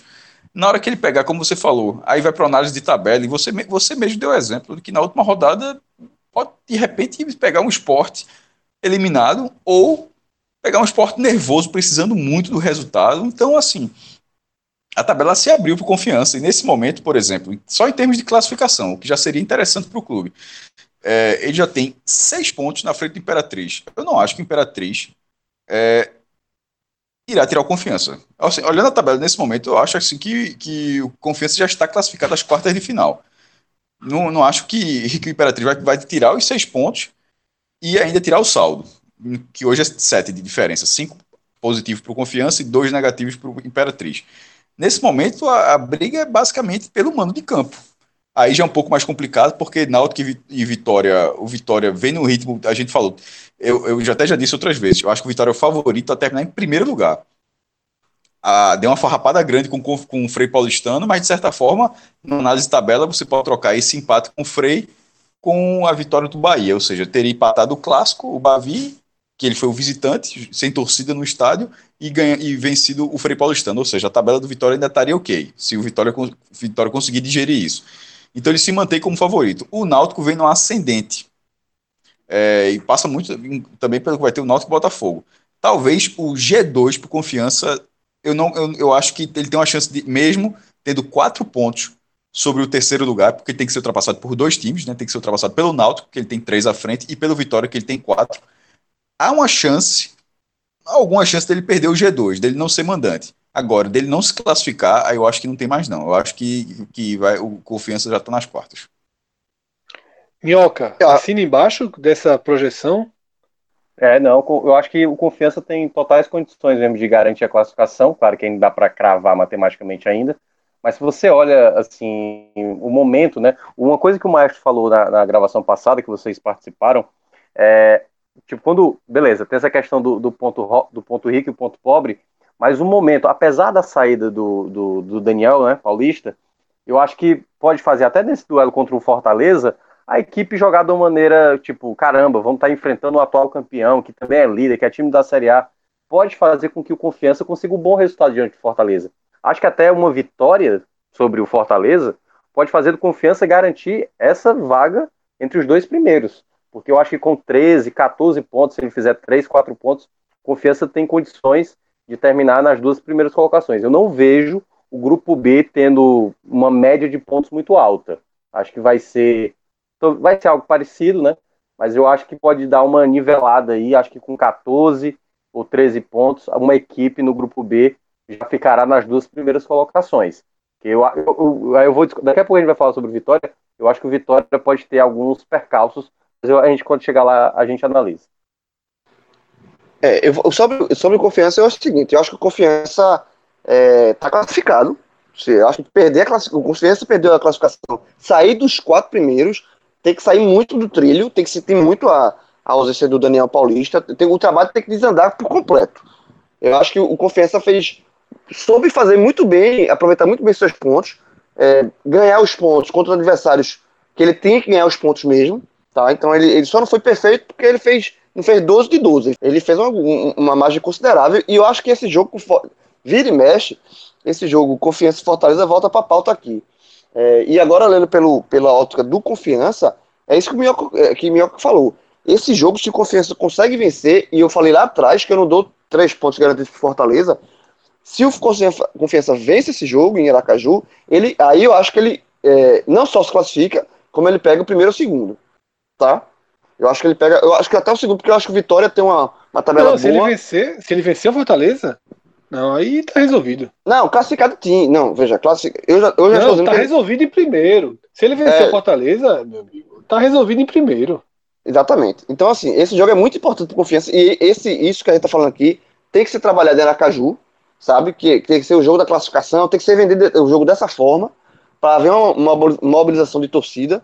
É, eu acho que confiança tá muito encaminhada a vaga. Para mim, tá classificado, na verdade. Eu acho que no grupo, no grupo é, A você dá para cravar a classificação de Fortaleza, de Bahia, muito possivelmente de Botafogo, e, e fica uma quarta vaga, uma quarta vaga em aberto. Botafogo ainda não dá para cravar, mas está muito bem encaminhado. E no grupo, e no grupo B, eu acho que o Confiança, é, junto com o Vitória, que a gente vai falar mais na frente, pela tabela, mas o Confiança tá, fez muito bem o seu dever de casa, assim, muito bem. E agora é aproveitar isso. É, é, ele fez a, a, cama e agora só deitar em, esperando a classificação. Aliás, só para complementar um outro detalhe, essa questão do confiança é, é, é uma vantagem tão boa. Pegando o Ceará, que é o sétimo colocado, o Confiança tem duas rodadas na frente do Ceará, restando quatro, né? Porque como o Ceará tem muito empate, por mais que chegue nos 10 pontos, ele não passa por conta do, do número de vitórias. Então, tipo assim, não ter um Ceará também é, muito em cima? Isso eu acho que pode também favorecer a equipe sergipana. É, a classificação do Confiança ela pode se dar até com os 10 pontos que ele já tem. Pode até se dar com os 10 pontos que ele já tem, não seria nada absurdo. Mas com mais uma vitória, ele classifica com 13 pontos. Ele está classificado nesse grupo. E como o Minhoca falou, esse grupo ele está desenhando para uma tendência de não ter uma margem muito grande entre o primeiro e o quarto. Tá? E aí a gente já está considerando tabela. Eu acho que ele pode até ter um ponto de corte maior do que o do outro grupo, que a gente falou que num cenário pessimista, se o esporte não se transformar num time é, condizente ao seu peso, a, a zona de classificação do outro grupo pode ficar em 9, 10. Esse aqui pode até ficar por aí também, mas se ficar em 11, 12, a gente vai ter primeiro e segundo brigando possivelmente na 13 e 14. Por quê? Porque os dois líderes não enfrentaram Fortaleza e Bahia. Assim como Confiança não enfrentou Fortaleza, Bahia, CRB e Esporte, o Náutico não enfrentou Fortaleza, Bahia e CRB. Ele já queimou a ficha do esporte e queimou vencendo. Então a gente chega agora para a tabela do Náutico e a gente vale sublinhar aqui que João classificou no outro grupo time com cinco pontos, classificou nesse grupo time com seis pontos, mas pulou o Náutico com sete pontos. O Náutico enfrenta ainda ABC em casa, CRB fora, dois jogos interessantes para ir para uma reta final extremamente complicada a reta final contra Fortaleza em casa e contra Bahia fora. João de Andrade Neto, por que você não listou o Náutico entre os classificados? Porque passa para esses, esses dois próximos jogos. Porque é, você depender é, de alguma coisa nesse, nas, nos dois últimos jogos, que é contra Fortaleza, mesmo sendo os aflitos, é, e principalmente Bahia, último jogo fora, é, é muito difícil. O Náutico, o Náutico tem que garantir a vaga dele, fazer a, a gordura em termos. É, é, quase um recorte menor do que o Confiança fez nas quatro primeiras rodadas. Ele é, enfrenta o, o ABC nos aflitos, tem que ter três pontos obrigatórios. Lembrando que o Náutico não venceu o ABC, o ABC foi rebaixado ano passado, da, caiu da Série C para D, o Náutico terminou sendo campeão da Série C, mas o Náutico não venceu o ABC. O Náutico perdeu para o ABC em Natal e empatou nos aflitos. Então, mas tem que fazer esses três pontos contra o ABC e, e depois também tem que somar pontos, de preferência vencer o jogo contra o CRB lá, que para o Náutico, historicamente, é um jogo muito, muito chato. Dificilmente o Náutico vence lá. Então, passam por esses dois jogos. É, o, o ABC é obrigatório, obrigatório, obrigatório, pelo fato de ser em casa. O CRB é obrigatório pela, pelos dois jogos subsequentes, tá? Então é por isso que não dá. Porque se o Náutico tropeça em algum desses dois jogos, principalmente o jogo contra o ABC, o, e o tropeço fala empate. Se o Náutico empata com, com o ABC, ele complica muito a classificação dele. Porque o Náutico já perdeu pontos, é, digamos assim, que ele não poderia ter perdido. O ponto com o River, o empate com o River no primeiro jogo, e a gente falou naquele telecast, daquele jogo, o quanto, por mais que seja ter sido uma estreia, o quanto aquele ponto, aquele, aquele, aquele dois pontos perdidos fo- e seriam danosos para o Náutico. E até a gente falou que se não fosse para a classificação, mas para ser primeiro ou segundo, e o cenário está se desenhando para isso, tá? Então, e, e próprio a derrota para o Botafogo é, em João Pessoa também é muito ruim você voltar zerado de João Pessoa. Então, acho que o Náutico ele teve a tabela no início para somar mais pontos do que ele tem atualmente. É, então, passa muito, a classificação do Náutico passa muito pelos dois, jo- esses dois próximos jogos. Se o Náutico é, farrapar, eu vejo o Náutico com a classificação em risco, sim, porque os O que dois é que você jogos, chama farrapar, João? O que é que você chama farrapar? O que é que você quer? O que é que o Náutico precisa na sua visão? o, ide- o ideal seria, O que é que- veja, para, para garantir duas vitórias. Para garantir duas vitórias, porque você vai Com pro jogo. quatro pontos, você teme a classificação? Aí ele ficaria com. Ele tem sete agora, ficaria 11. com 11, né? 11, né? 11. É, é, não dá para cravar, não. É, se cla- e, e aí se classificaria naquela, naquela condição de ser terceiro ou quarto, já fazendo mata-mata fora. E aí aqueles dois pontos do River lá atrás, tá vendo que fariam falta agora? Estariam fazendo falta? É complicado. Eu acho que o Náutico. Se o Náutico vence os dois jogos, vence ABC e CB, ele classifica.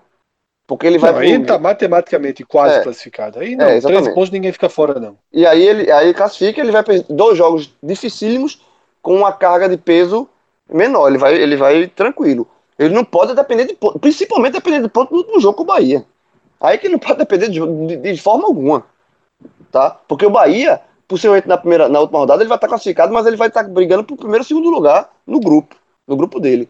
Então, eu acho que. Essa tabela é muito boa. Essa, essa, essa, esse formato de disputa é muito bom para isso. Você tem quase que a certeza dos times que estão no G4 continuarem brigando na última rodada.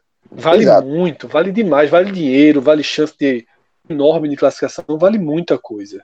É, Tá. e, e os jogos, Cara- os jogos assim, e o, só assim, o ABC é obrigatório, três pontos. Se não, eu acho que esse é o mais obrigatório, obrigatório de todos, é quase conta de luz. Pro Náutico, em, em- em visando classificação. O jogo do SRB, ele também tem que pontuar, de preferência vencer, mas é um jogo, historicamente, pro Náutico chato, difícil o Náutico. Não é sempre que o Náutico vai em Alagoas e vence, não, é difícil.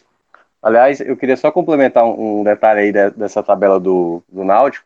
O Náutico, se por acaso não fizer os seis pontos que o João tá falando aí, que aí deixar a situação praticamente encaminhada, os jogos de Fortaleza e Bahia, caso o, o, o Náutico consiga cometer o crime contra o Botafogo na Copa do Brasil, a terceira fase vai estar exatamente entre esses jogos, de Fortaleza e Bahia na Copa do Nordeste. Então pode ter aí uma sequência de jogos importantes né, numa reta final de Copa do Nordeste e de uma terceira fase de Copa do Brasil. João, esse programa, ele abre uma semana que, como o Mioca acabou de trazer, também coloca o Náutico diante de uma decisão muito mais importante até do que os jogos que a gente está passando por aqui, que é esse Náutico e Botafogo quarta-feira.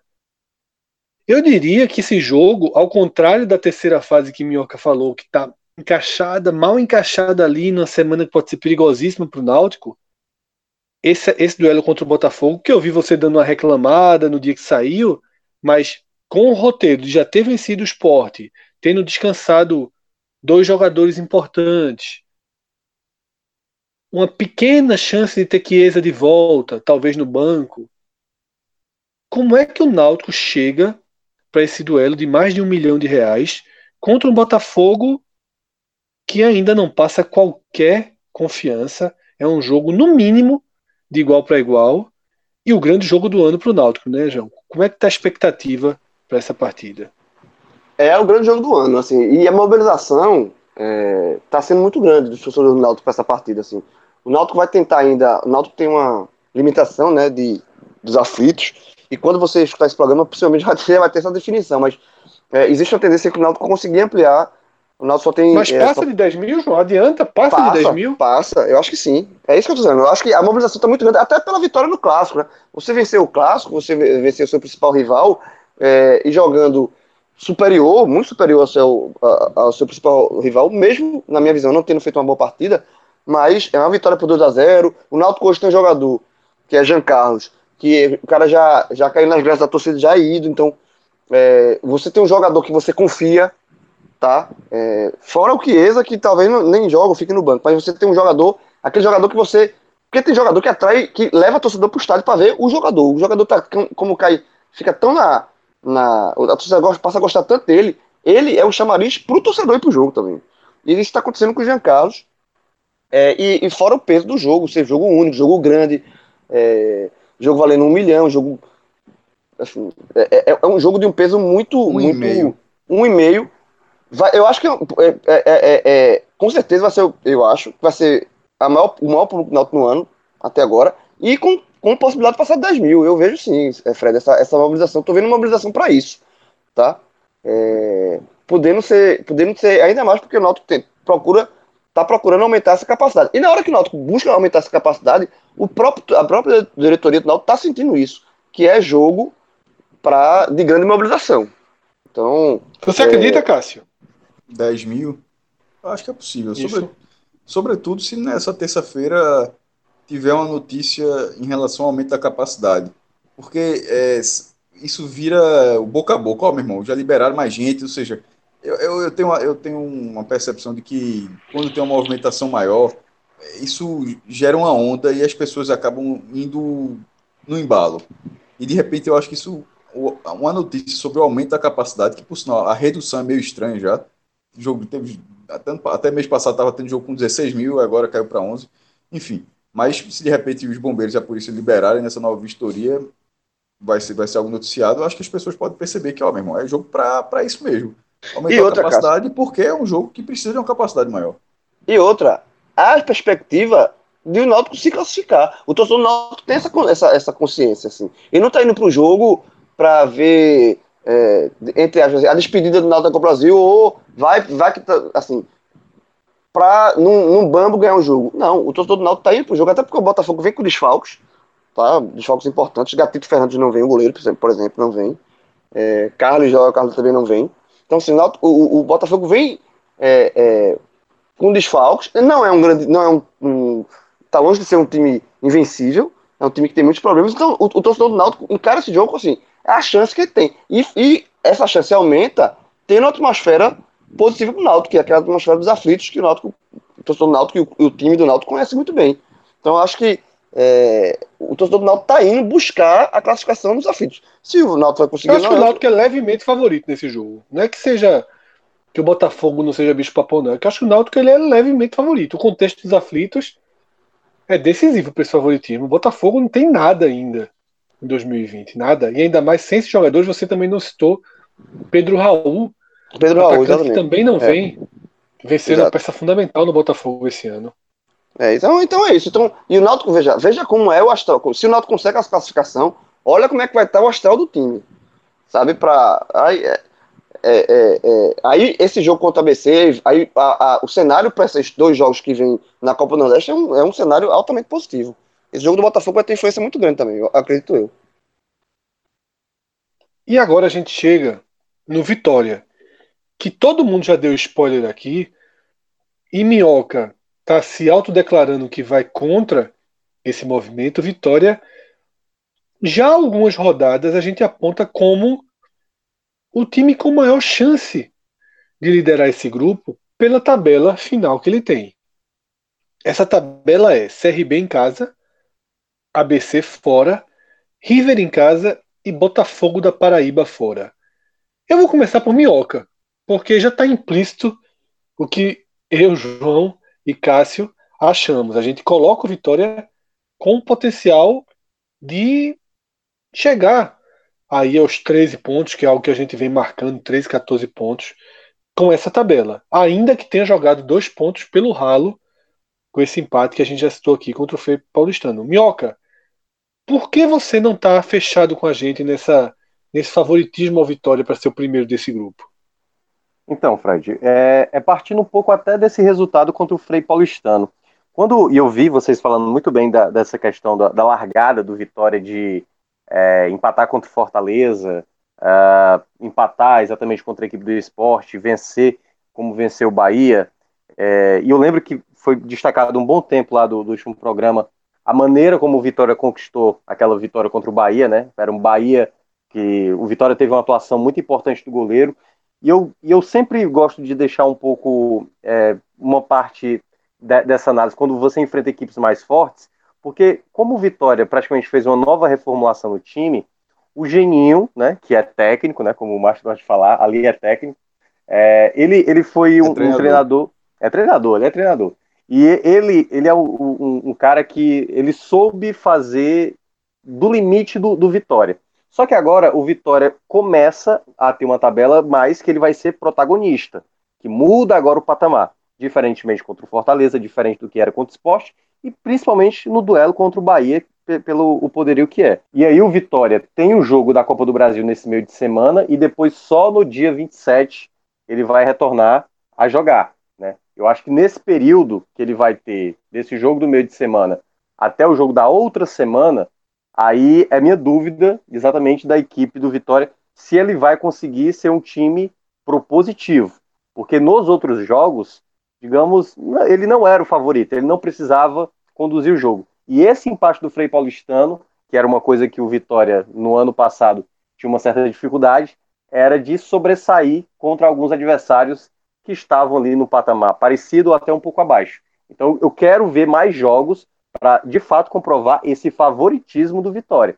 Porque num contexto de que ele não era o favorito nos duelos que teve, ele se saiu bem. Agora, nos duelos que ele é favorito, e aí é nesse ponto que fica o meu, digamos, eu não, eu não coloco na mesma, no mesmo patamar que vocês estão colocando, que ele é o favorito. Eu quero ver mais jogos para saber se ele faz do favoritismo dele, de fato, é, exatamente nessa possível é, colocação como primeiro colocado do grupo. Ele está invicto, é. inclusive, né, com seus três empates e a vitória no clássico contra o Bahia. Fala, João. É, veja só, eu, eu entendo essa visão de Minhoca, de é, o cenário do, do confronto do Vitória muda a depender do peso que tem para ele, ele Vitória, né? Quando ele, é, quando ele tem que propor o jogo, ele muda a forma de jogar que deu certo contra adversários mais fortes mas a tabela é muito boa.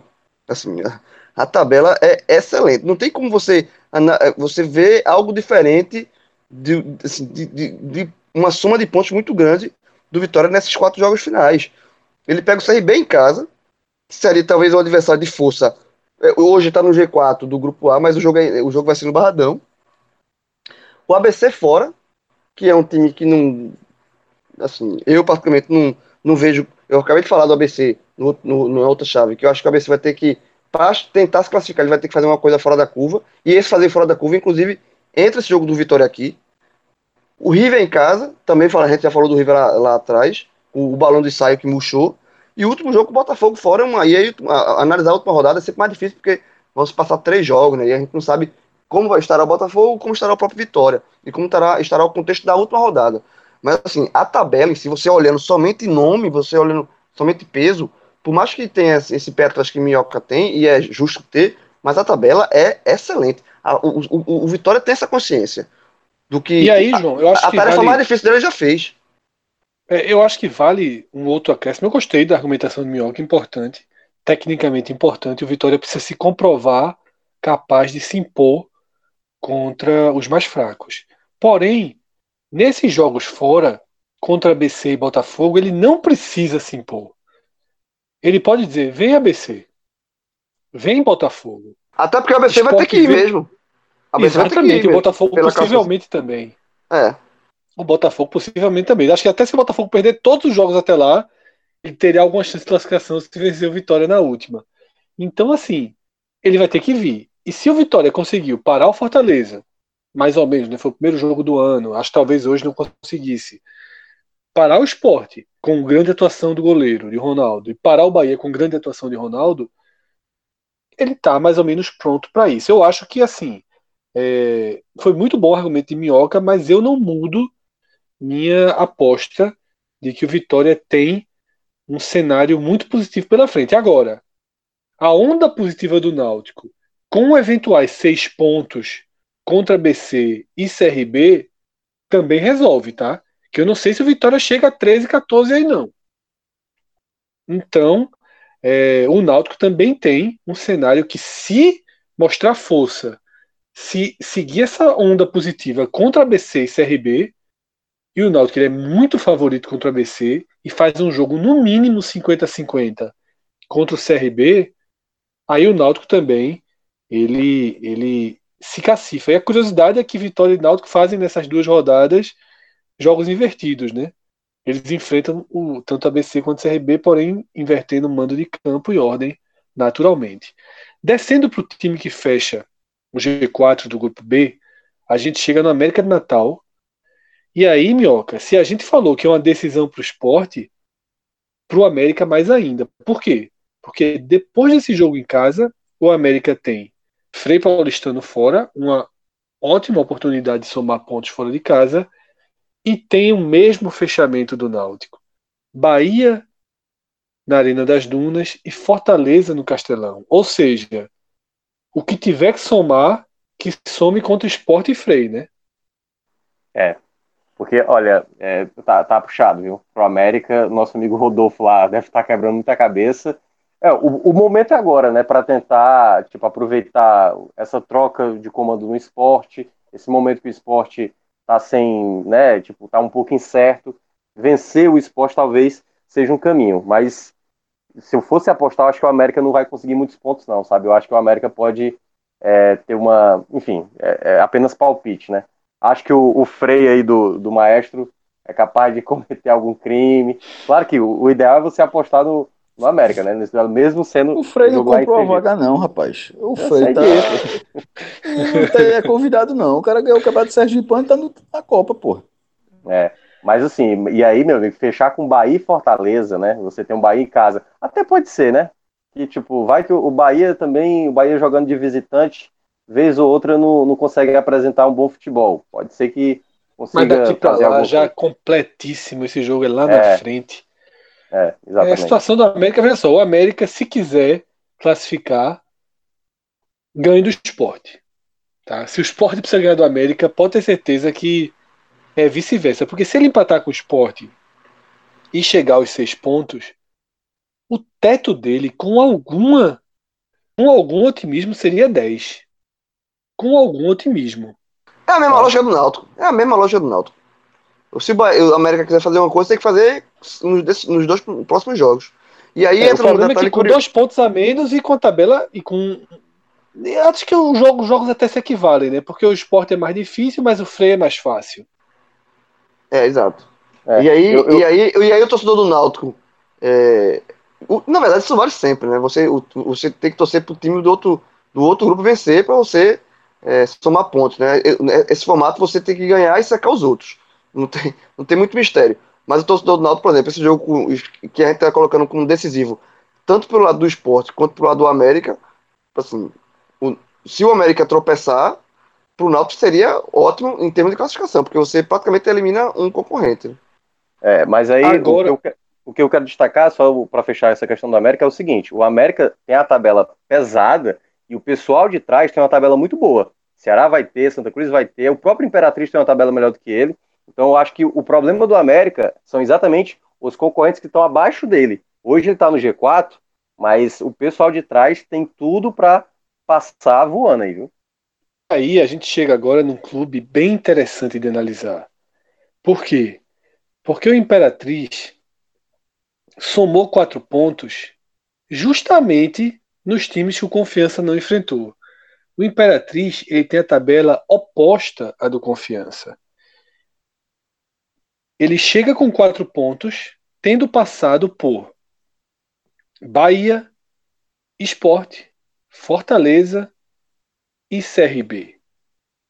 Ele conseguiu quatro pontos na zona crítica da tabela. Eu não sei se ele é capaz de conseguir os 10 ou os 9 que o Confiança conseguiu. Arrisco dizer que não. Mas não dá para descartar o Imperatriz porque ele não enfrenta os protagonistas nessa reta final.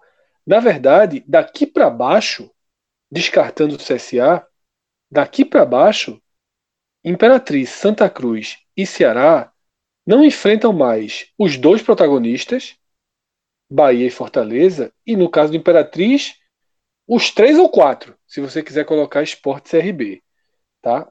Então, dá para dizer que esse Imperatriz, enfrentando River em casa, Botafogo fora, ABC em casa e fechando com o Frei morto na última rodada fora de casa, a gente enxerga aí uma chance bem, mas muito bem factível de colocar nove pontos na conta desse Imperatriz aí.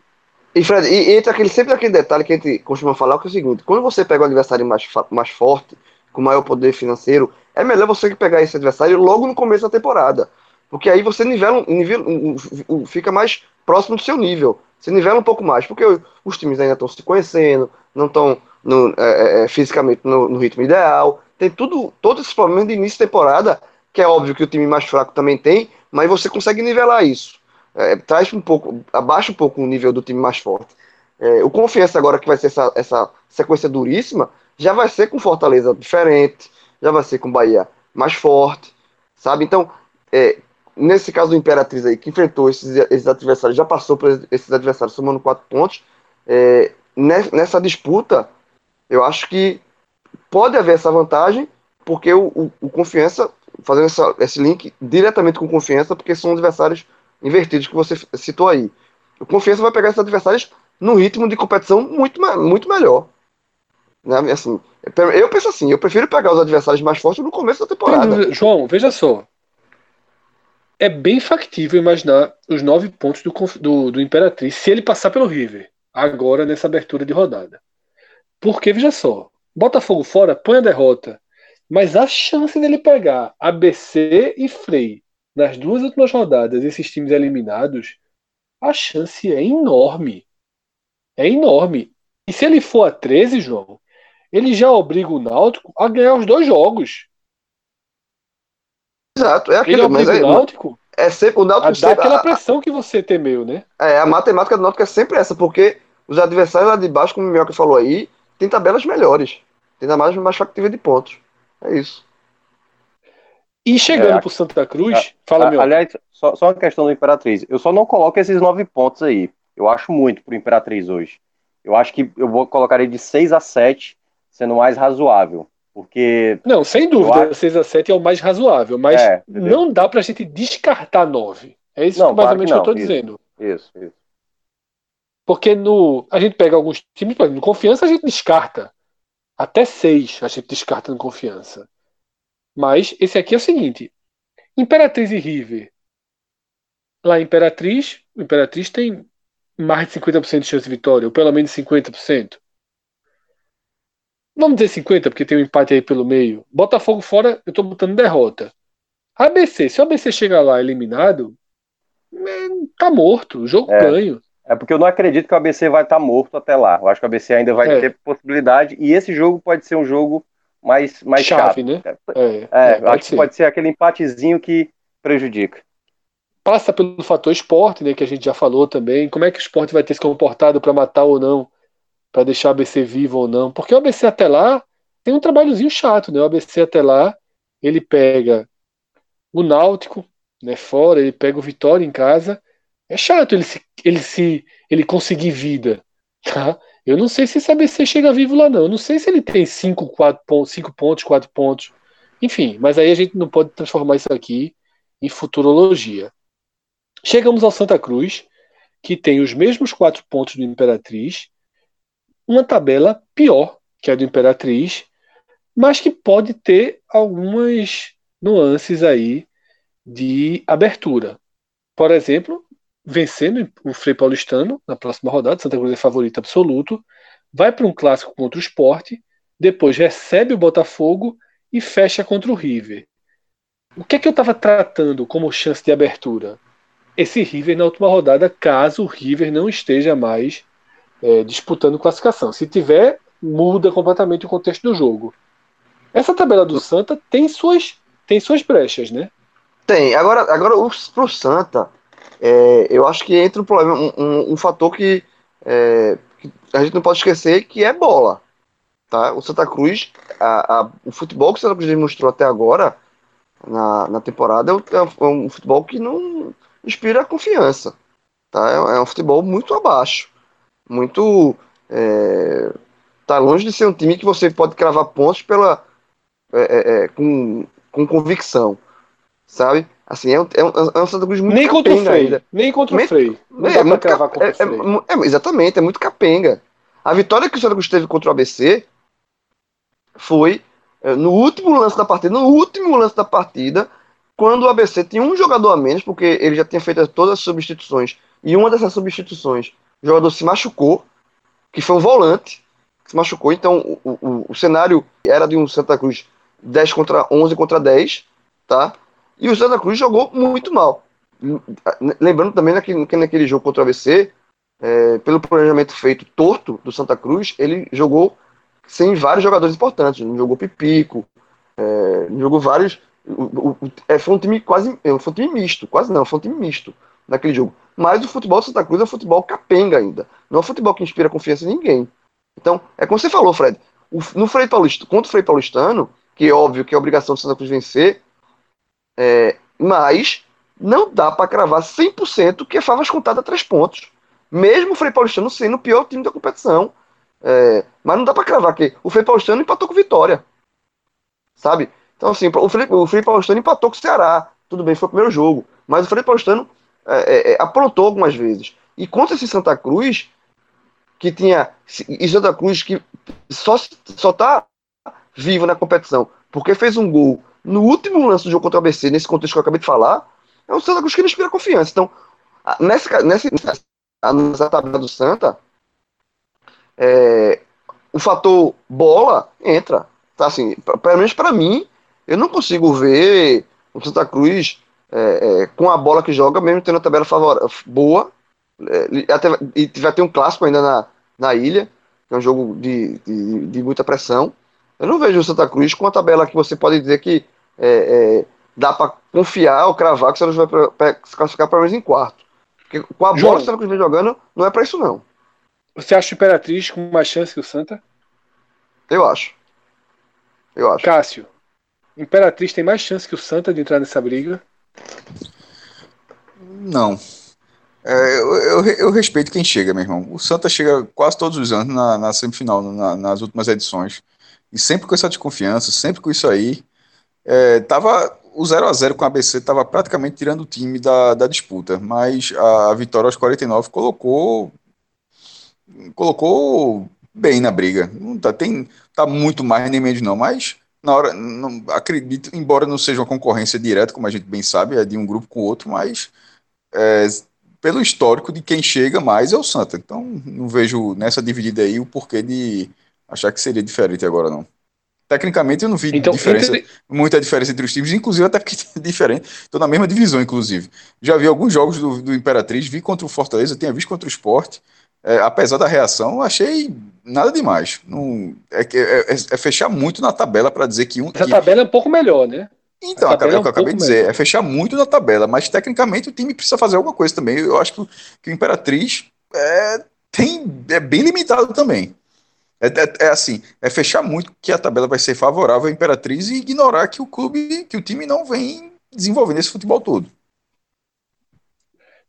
A gente chegou até aqui da seguinte forma: se colocou, né, medindo algumas palavras, filtrando o que foi dito por todo mundo, se colocou um cenário de confiança pré-classificado, alguns até cravando, eu não cravei, mas é, que João cravou, teve, teve a turma que cravou aqui o confiança, mas eu vou chamar como pré-classificado. Náutico e Vitória muito encaminhados, certo? O Náutico precisa de pontos nas próximas rodadas, mas é esses pontos são factíveis nas próximas rodadas. Um América em situação difícil pela tabela que tem, ainda enfrenta Esporte, Bahia e Fortaleza. Uma certa dividida aí entre Imperatriz e Santa Cruz. Eu acho cenários muito próximos, tá? Acho cenários muito próximos. Acho que são times que têm brechas, mas que podem, como foi falado aqui, o Imperatriz pode simplesmente sequer ganhar do River, o Santa Cruz pode simplesmente sequer ganhar do Frei Paulistano. Mas são tabelas que permitem, como eu fiz aqui uma projeção bem ousada, de um Frei Paulistano, de um, de um Imperatriz chegando em, em 13 pontos e ameaçando o Náutico.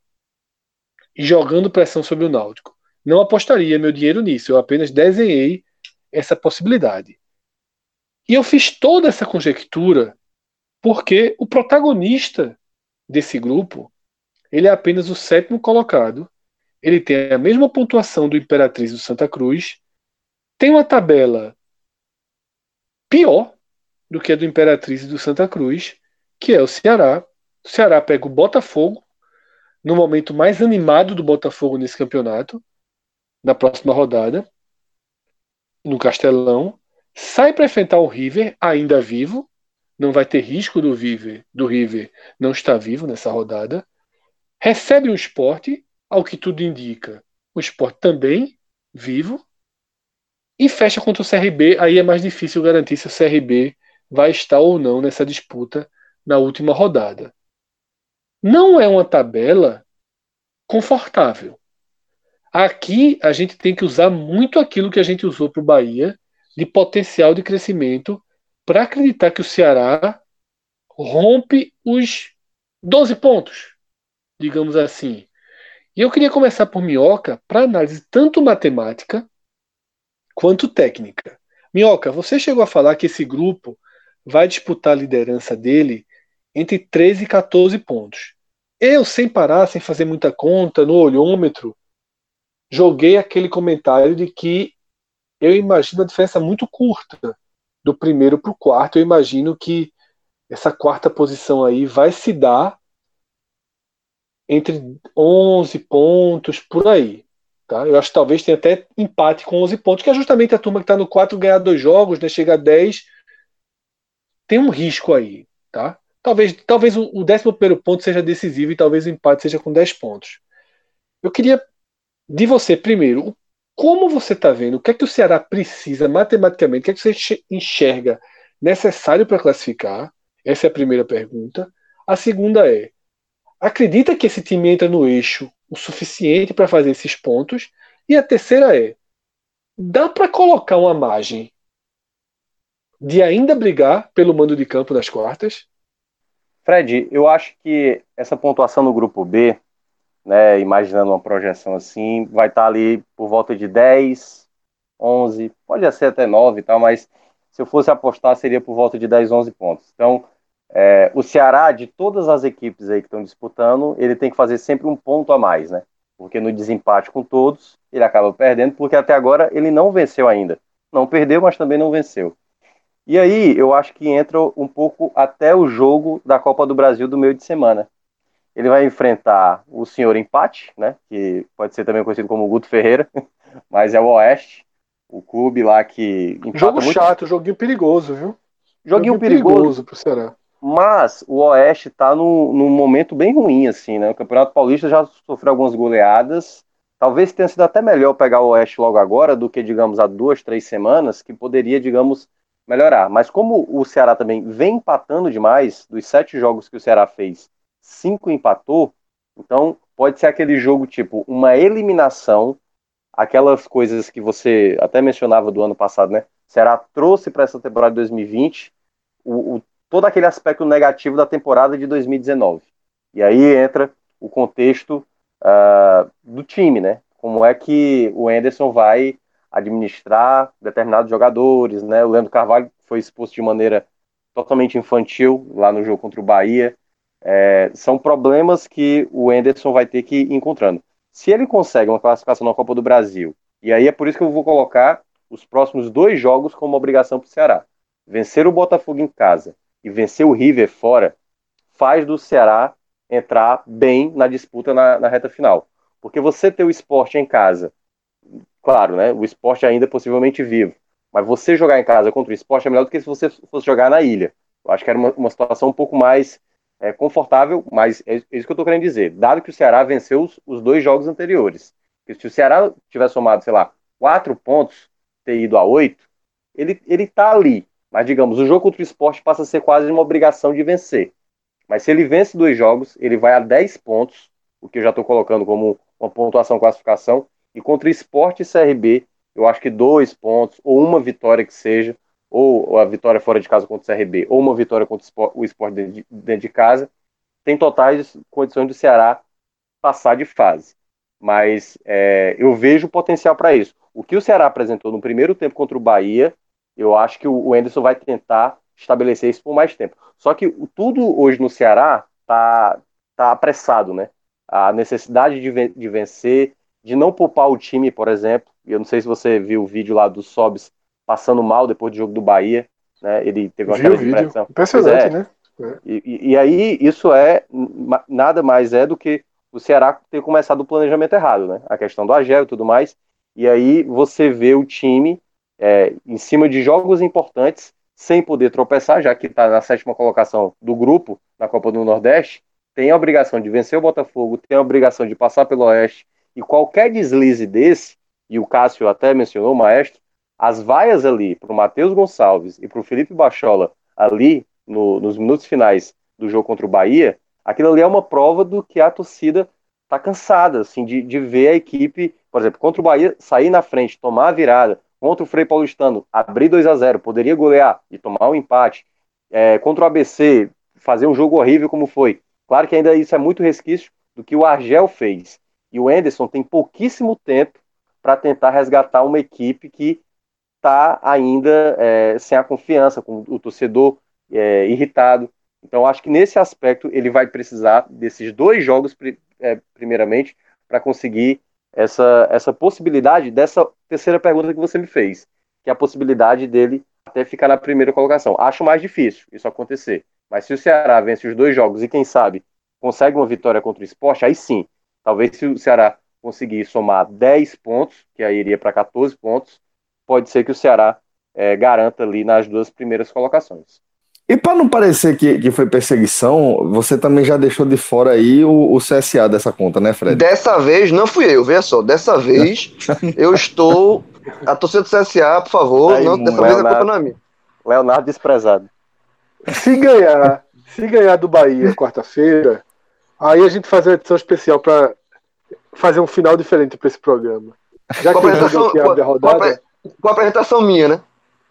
pronto, a gente faz. Eu e o João, a gente ser. bota eu e o João no tele de, de- Você- vocês, estão, vocês- vocês estão ligados que meu, meu time lá em Alagoas é o CSA, né? Não, não tô ligado, não. Sempre foi, sempre foi. Bem, senhor, mas assim a gente vai fechando aqui mais um programa, tá? É, hoje foi na raça, viu? A turma, a turma hoje conversou, viu? É Gamenon, duas partes, é podcast raiz, é Diz, diz- diz aí a hora que a gente tá terminando essa gravação. Três horas da manhã, três e sete. No meu manhã, relógio, né? né? Porque, porque o, de- o de do maestro depende, né? O do maestro dá uma, uma atrasada aí. do- É atrasado. Ó, estamos livres, né? Estamos livres Ah, amanhã. esse, esse- esse aqui, esse aqui foi aquele, te- aquele podcast das Raiz Raiz, que se gravava de madrugada. É, o raiz, raiz, raiz seria a gente saindo de algum lugar agora, agora para voltar para as nossas respectivas casas, né? é, seria o raiz raiz. E ainda teria, Agora- e ainda teria, e ainda teria mais meia hora de conversa na calçada. Teria, teria. Sabe o que é que Sempre em atenção? ambiente muito salutar. Se diga. Sabe o que, é que me chamou a atenção no Agamenon? E eu só percebi isso depois que as artes estavam no ar. Ah, É, é muito. Agamenon, é muito Agamenon isso que eu vou falar. A gente gravou um programa especial de carnaval e um programa normal. O programa especial de carnaval, a arte Ficou não tem menor. imagem de carnaval. E o programa. e o programa que não é de carnaval, a imagem é de carnaval. Meu amigo. Tá em Mas casa. a, né? mas a imagem do programa deu certinho, jovem. É, Ronald o, McDonald. o Ronald McDonald correndo é maravilhoso. Exatamente. Perfeito. E a, e a quantidade de mensagens Só que eu tô recebendo de, faltava- de gente, de gente falando, Fred, bicho, era o lixeiro, porra. É uma decisão tão óbvia, velho. Mas enfim, Cheiro. mas ó, eu joguei. a- Eu só me a- lembro a- desse conta o resto roteiro, da onde história. tava, Ah. como tava. Não, não, Não, não, já, já passou, programa, já né? passou, não, já passou. A única coisa do era o Ronald McDonald como tá ali com a macacão manchado. Easter eggs. Macacão manchado. É, mas segue. Eu fico Senhores. pensando como eu fico pensando como seria esse lixeiro que eu fundamentalmente não vi no dia de alguma forma. Devia estar. Não devia estar muito melhor que o Vaso, né? Vamos pensar nisso, né? Não, não, não, não venha, não, tá- não venha querer Fred. dizer agora que, que, que isso. Não, você esqueceu dessa possibilidade e não veio tentar recosturar. Tá não. gravado, Fred, tá gravado, Fred. Tá gravado. Tem volta, tem volta mais não, tem volta mais não. É igual, não igual desse- a, a- a própria, não volta não. É, exatamente. É pasta de dente. Depois Pasta da de dente. Senhores, vamos, vamos fechar o programa, vamos fechar o programa. Agradecendo a todos pela companhia, pela raça, vocês são incríveis, é uma satisfação é, tê-los como companheiro de jornada, é uma satisfação enorme ter essa audiência maravilhosa que, que é, nos, nos impulsiona a, a esse tipo de jornada. Então, obrigado a todos aí pela companhia e um forte abraço, tá bom? Valeu. Valeu, Sabe quem galera. tá feliz, Celso? Quem? Rodrigo, que ainda vai fazer a Capim. capa. Opa, ah, sim. Eita, esse tá feliz. A capa Não, vermelha. que A edição é fazer que eu vou a bronca aqui. o meio. Mas tu tem até. Senhores, um abraço, viu? Eu vou me recolher. Um Abraço. forte abraço, senhores. Até a próxima. Tchau, tchau. Valeu, pessoal. Valeu.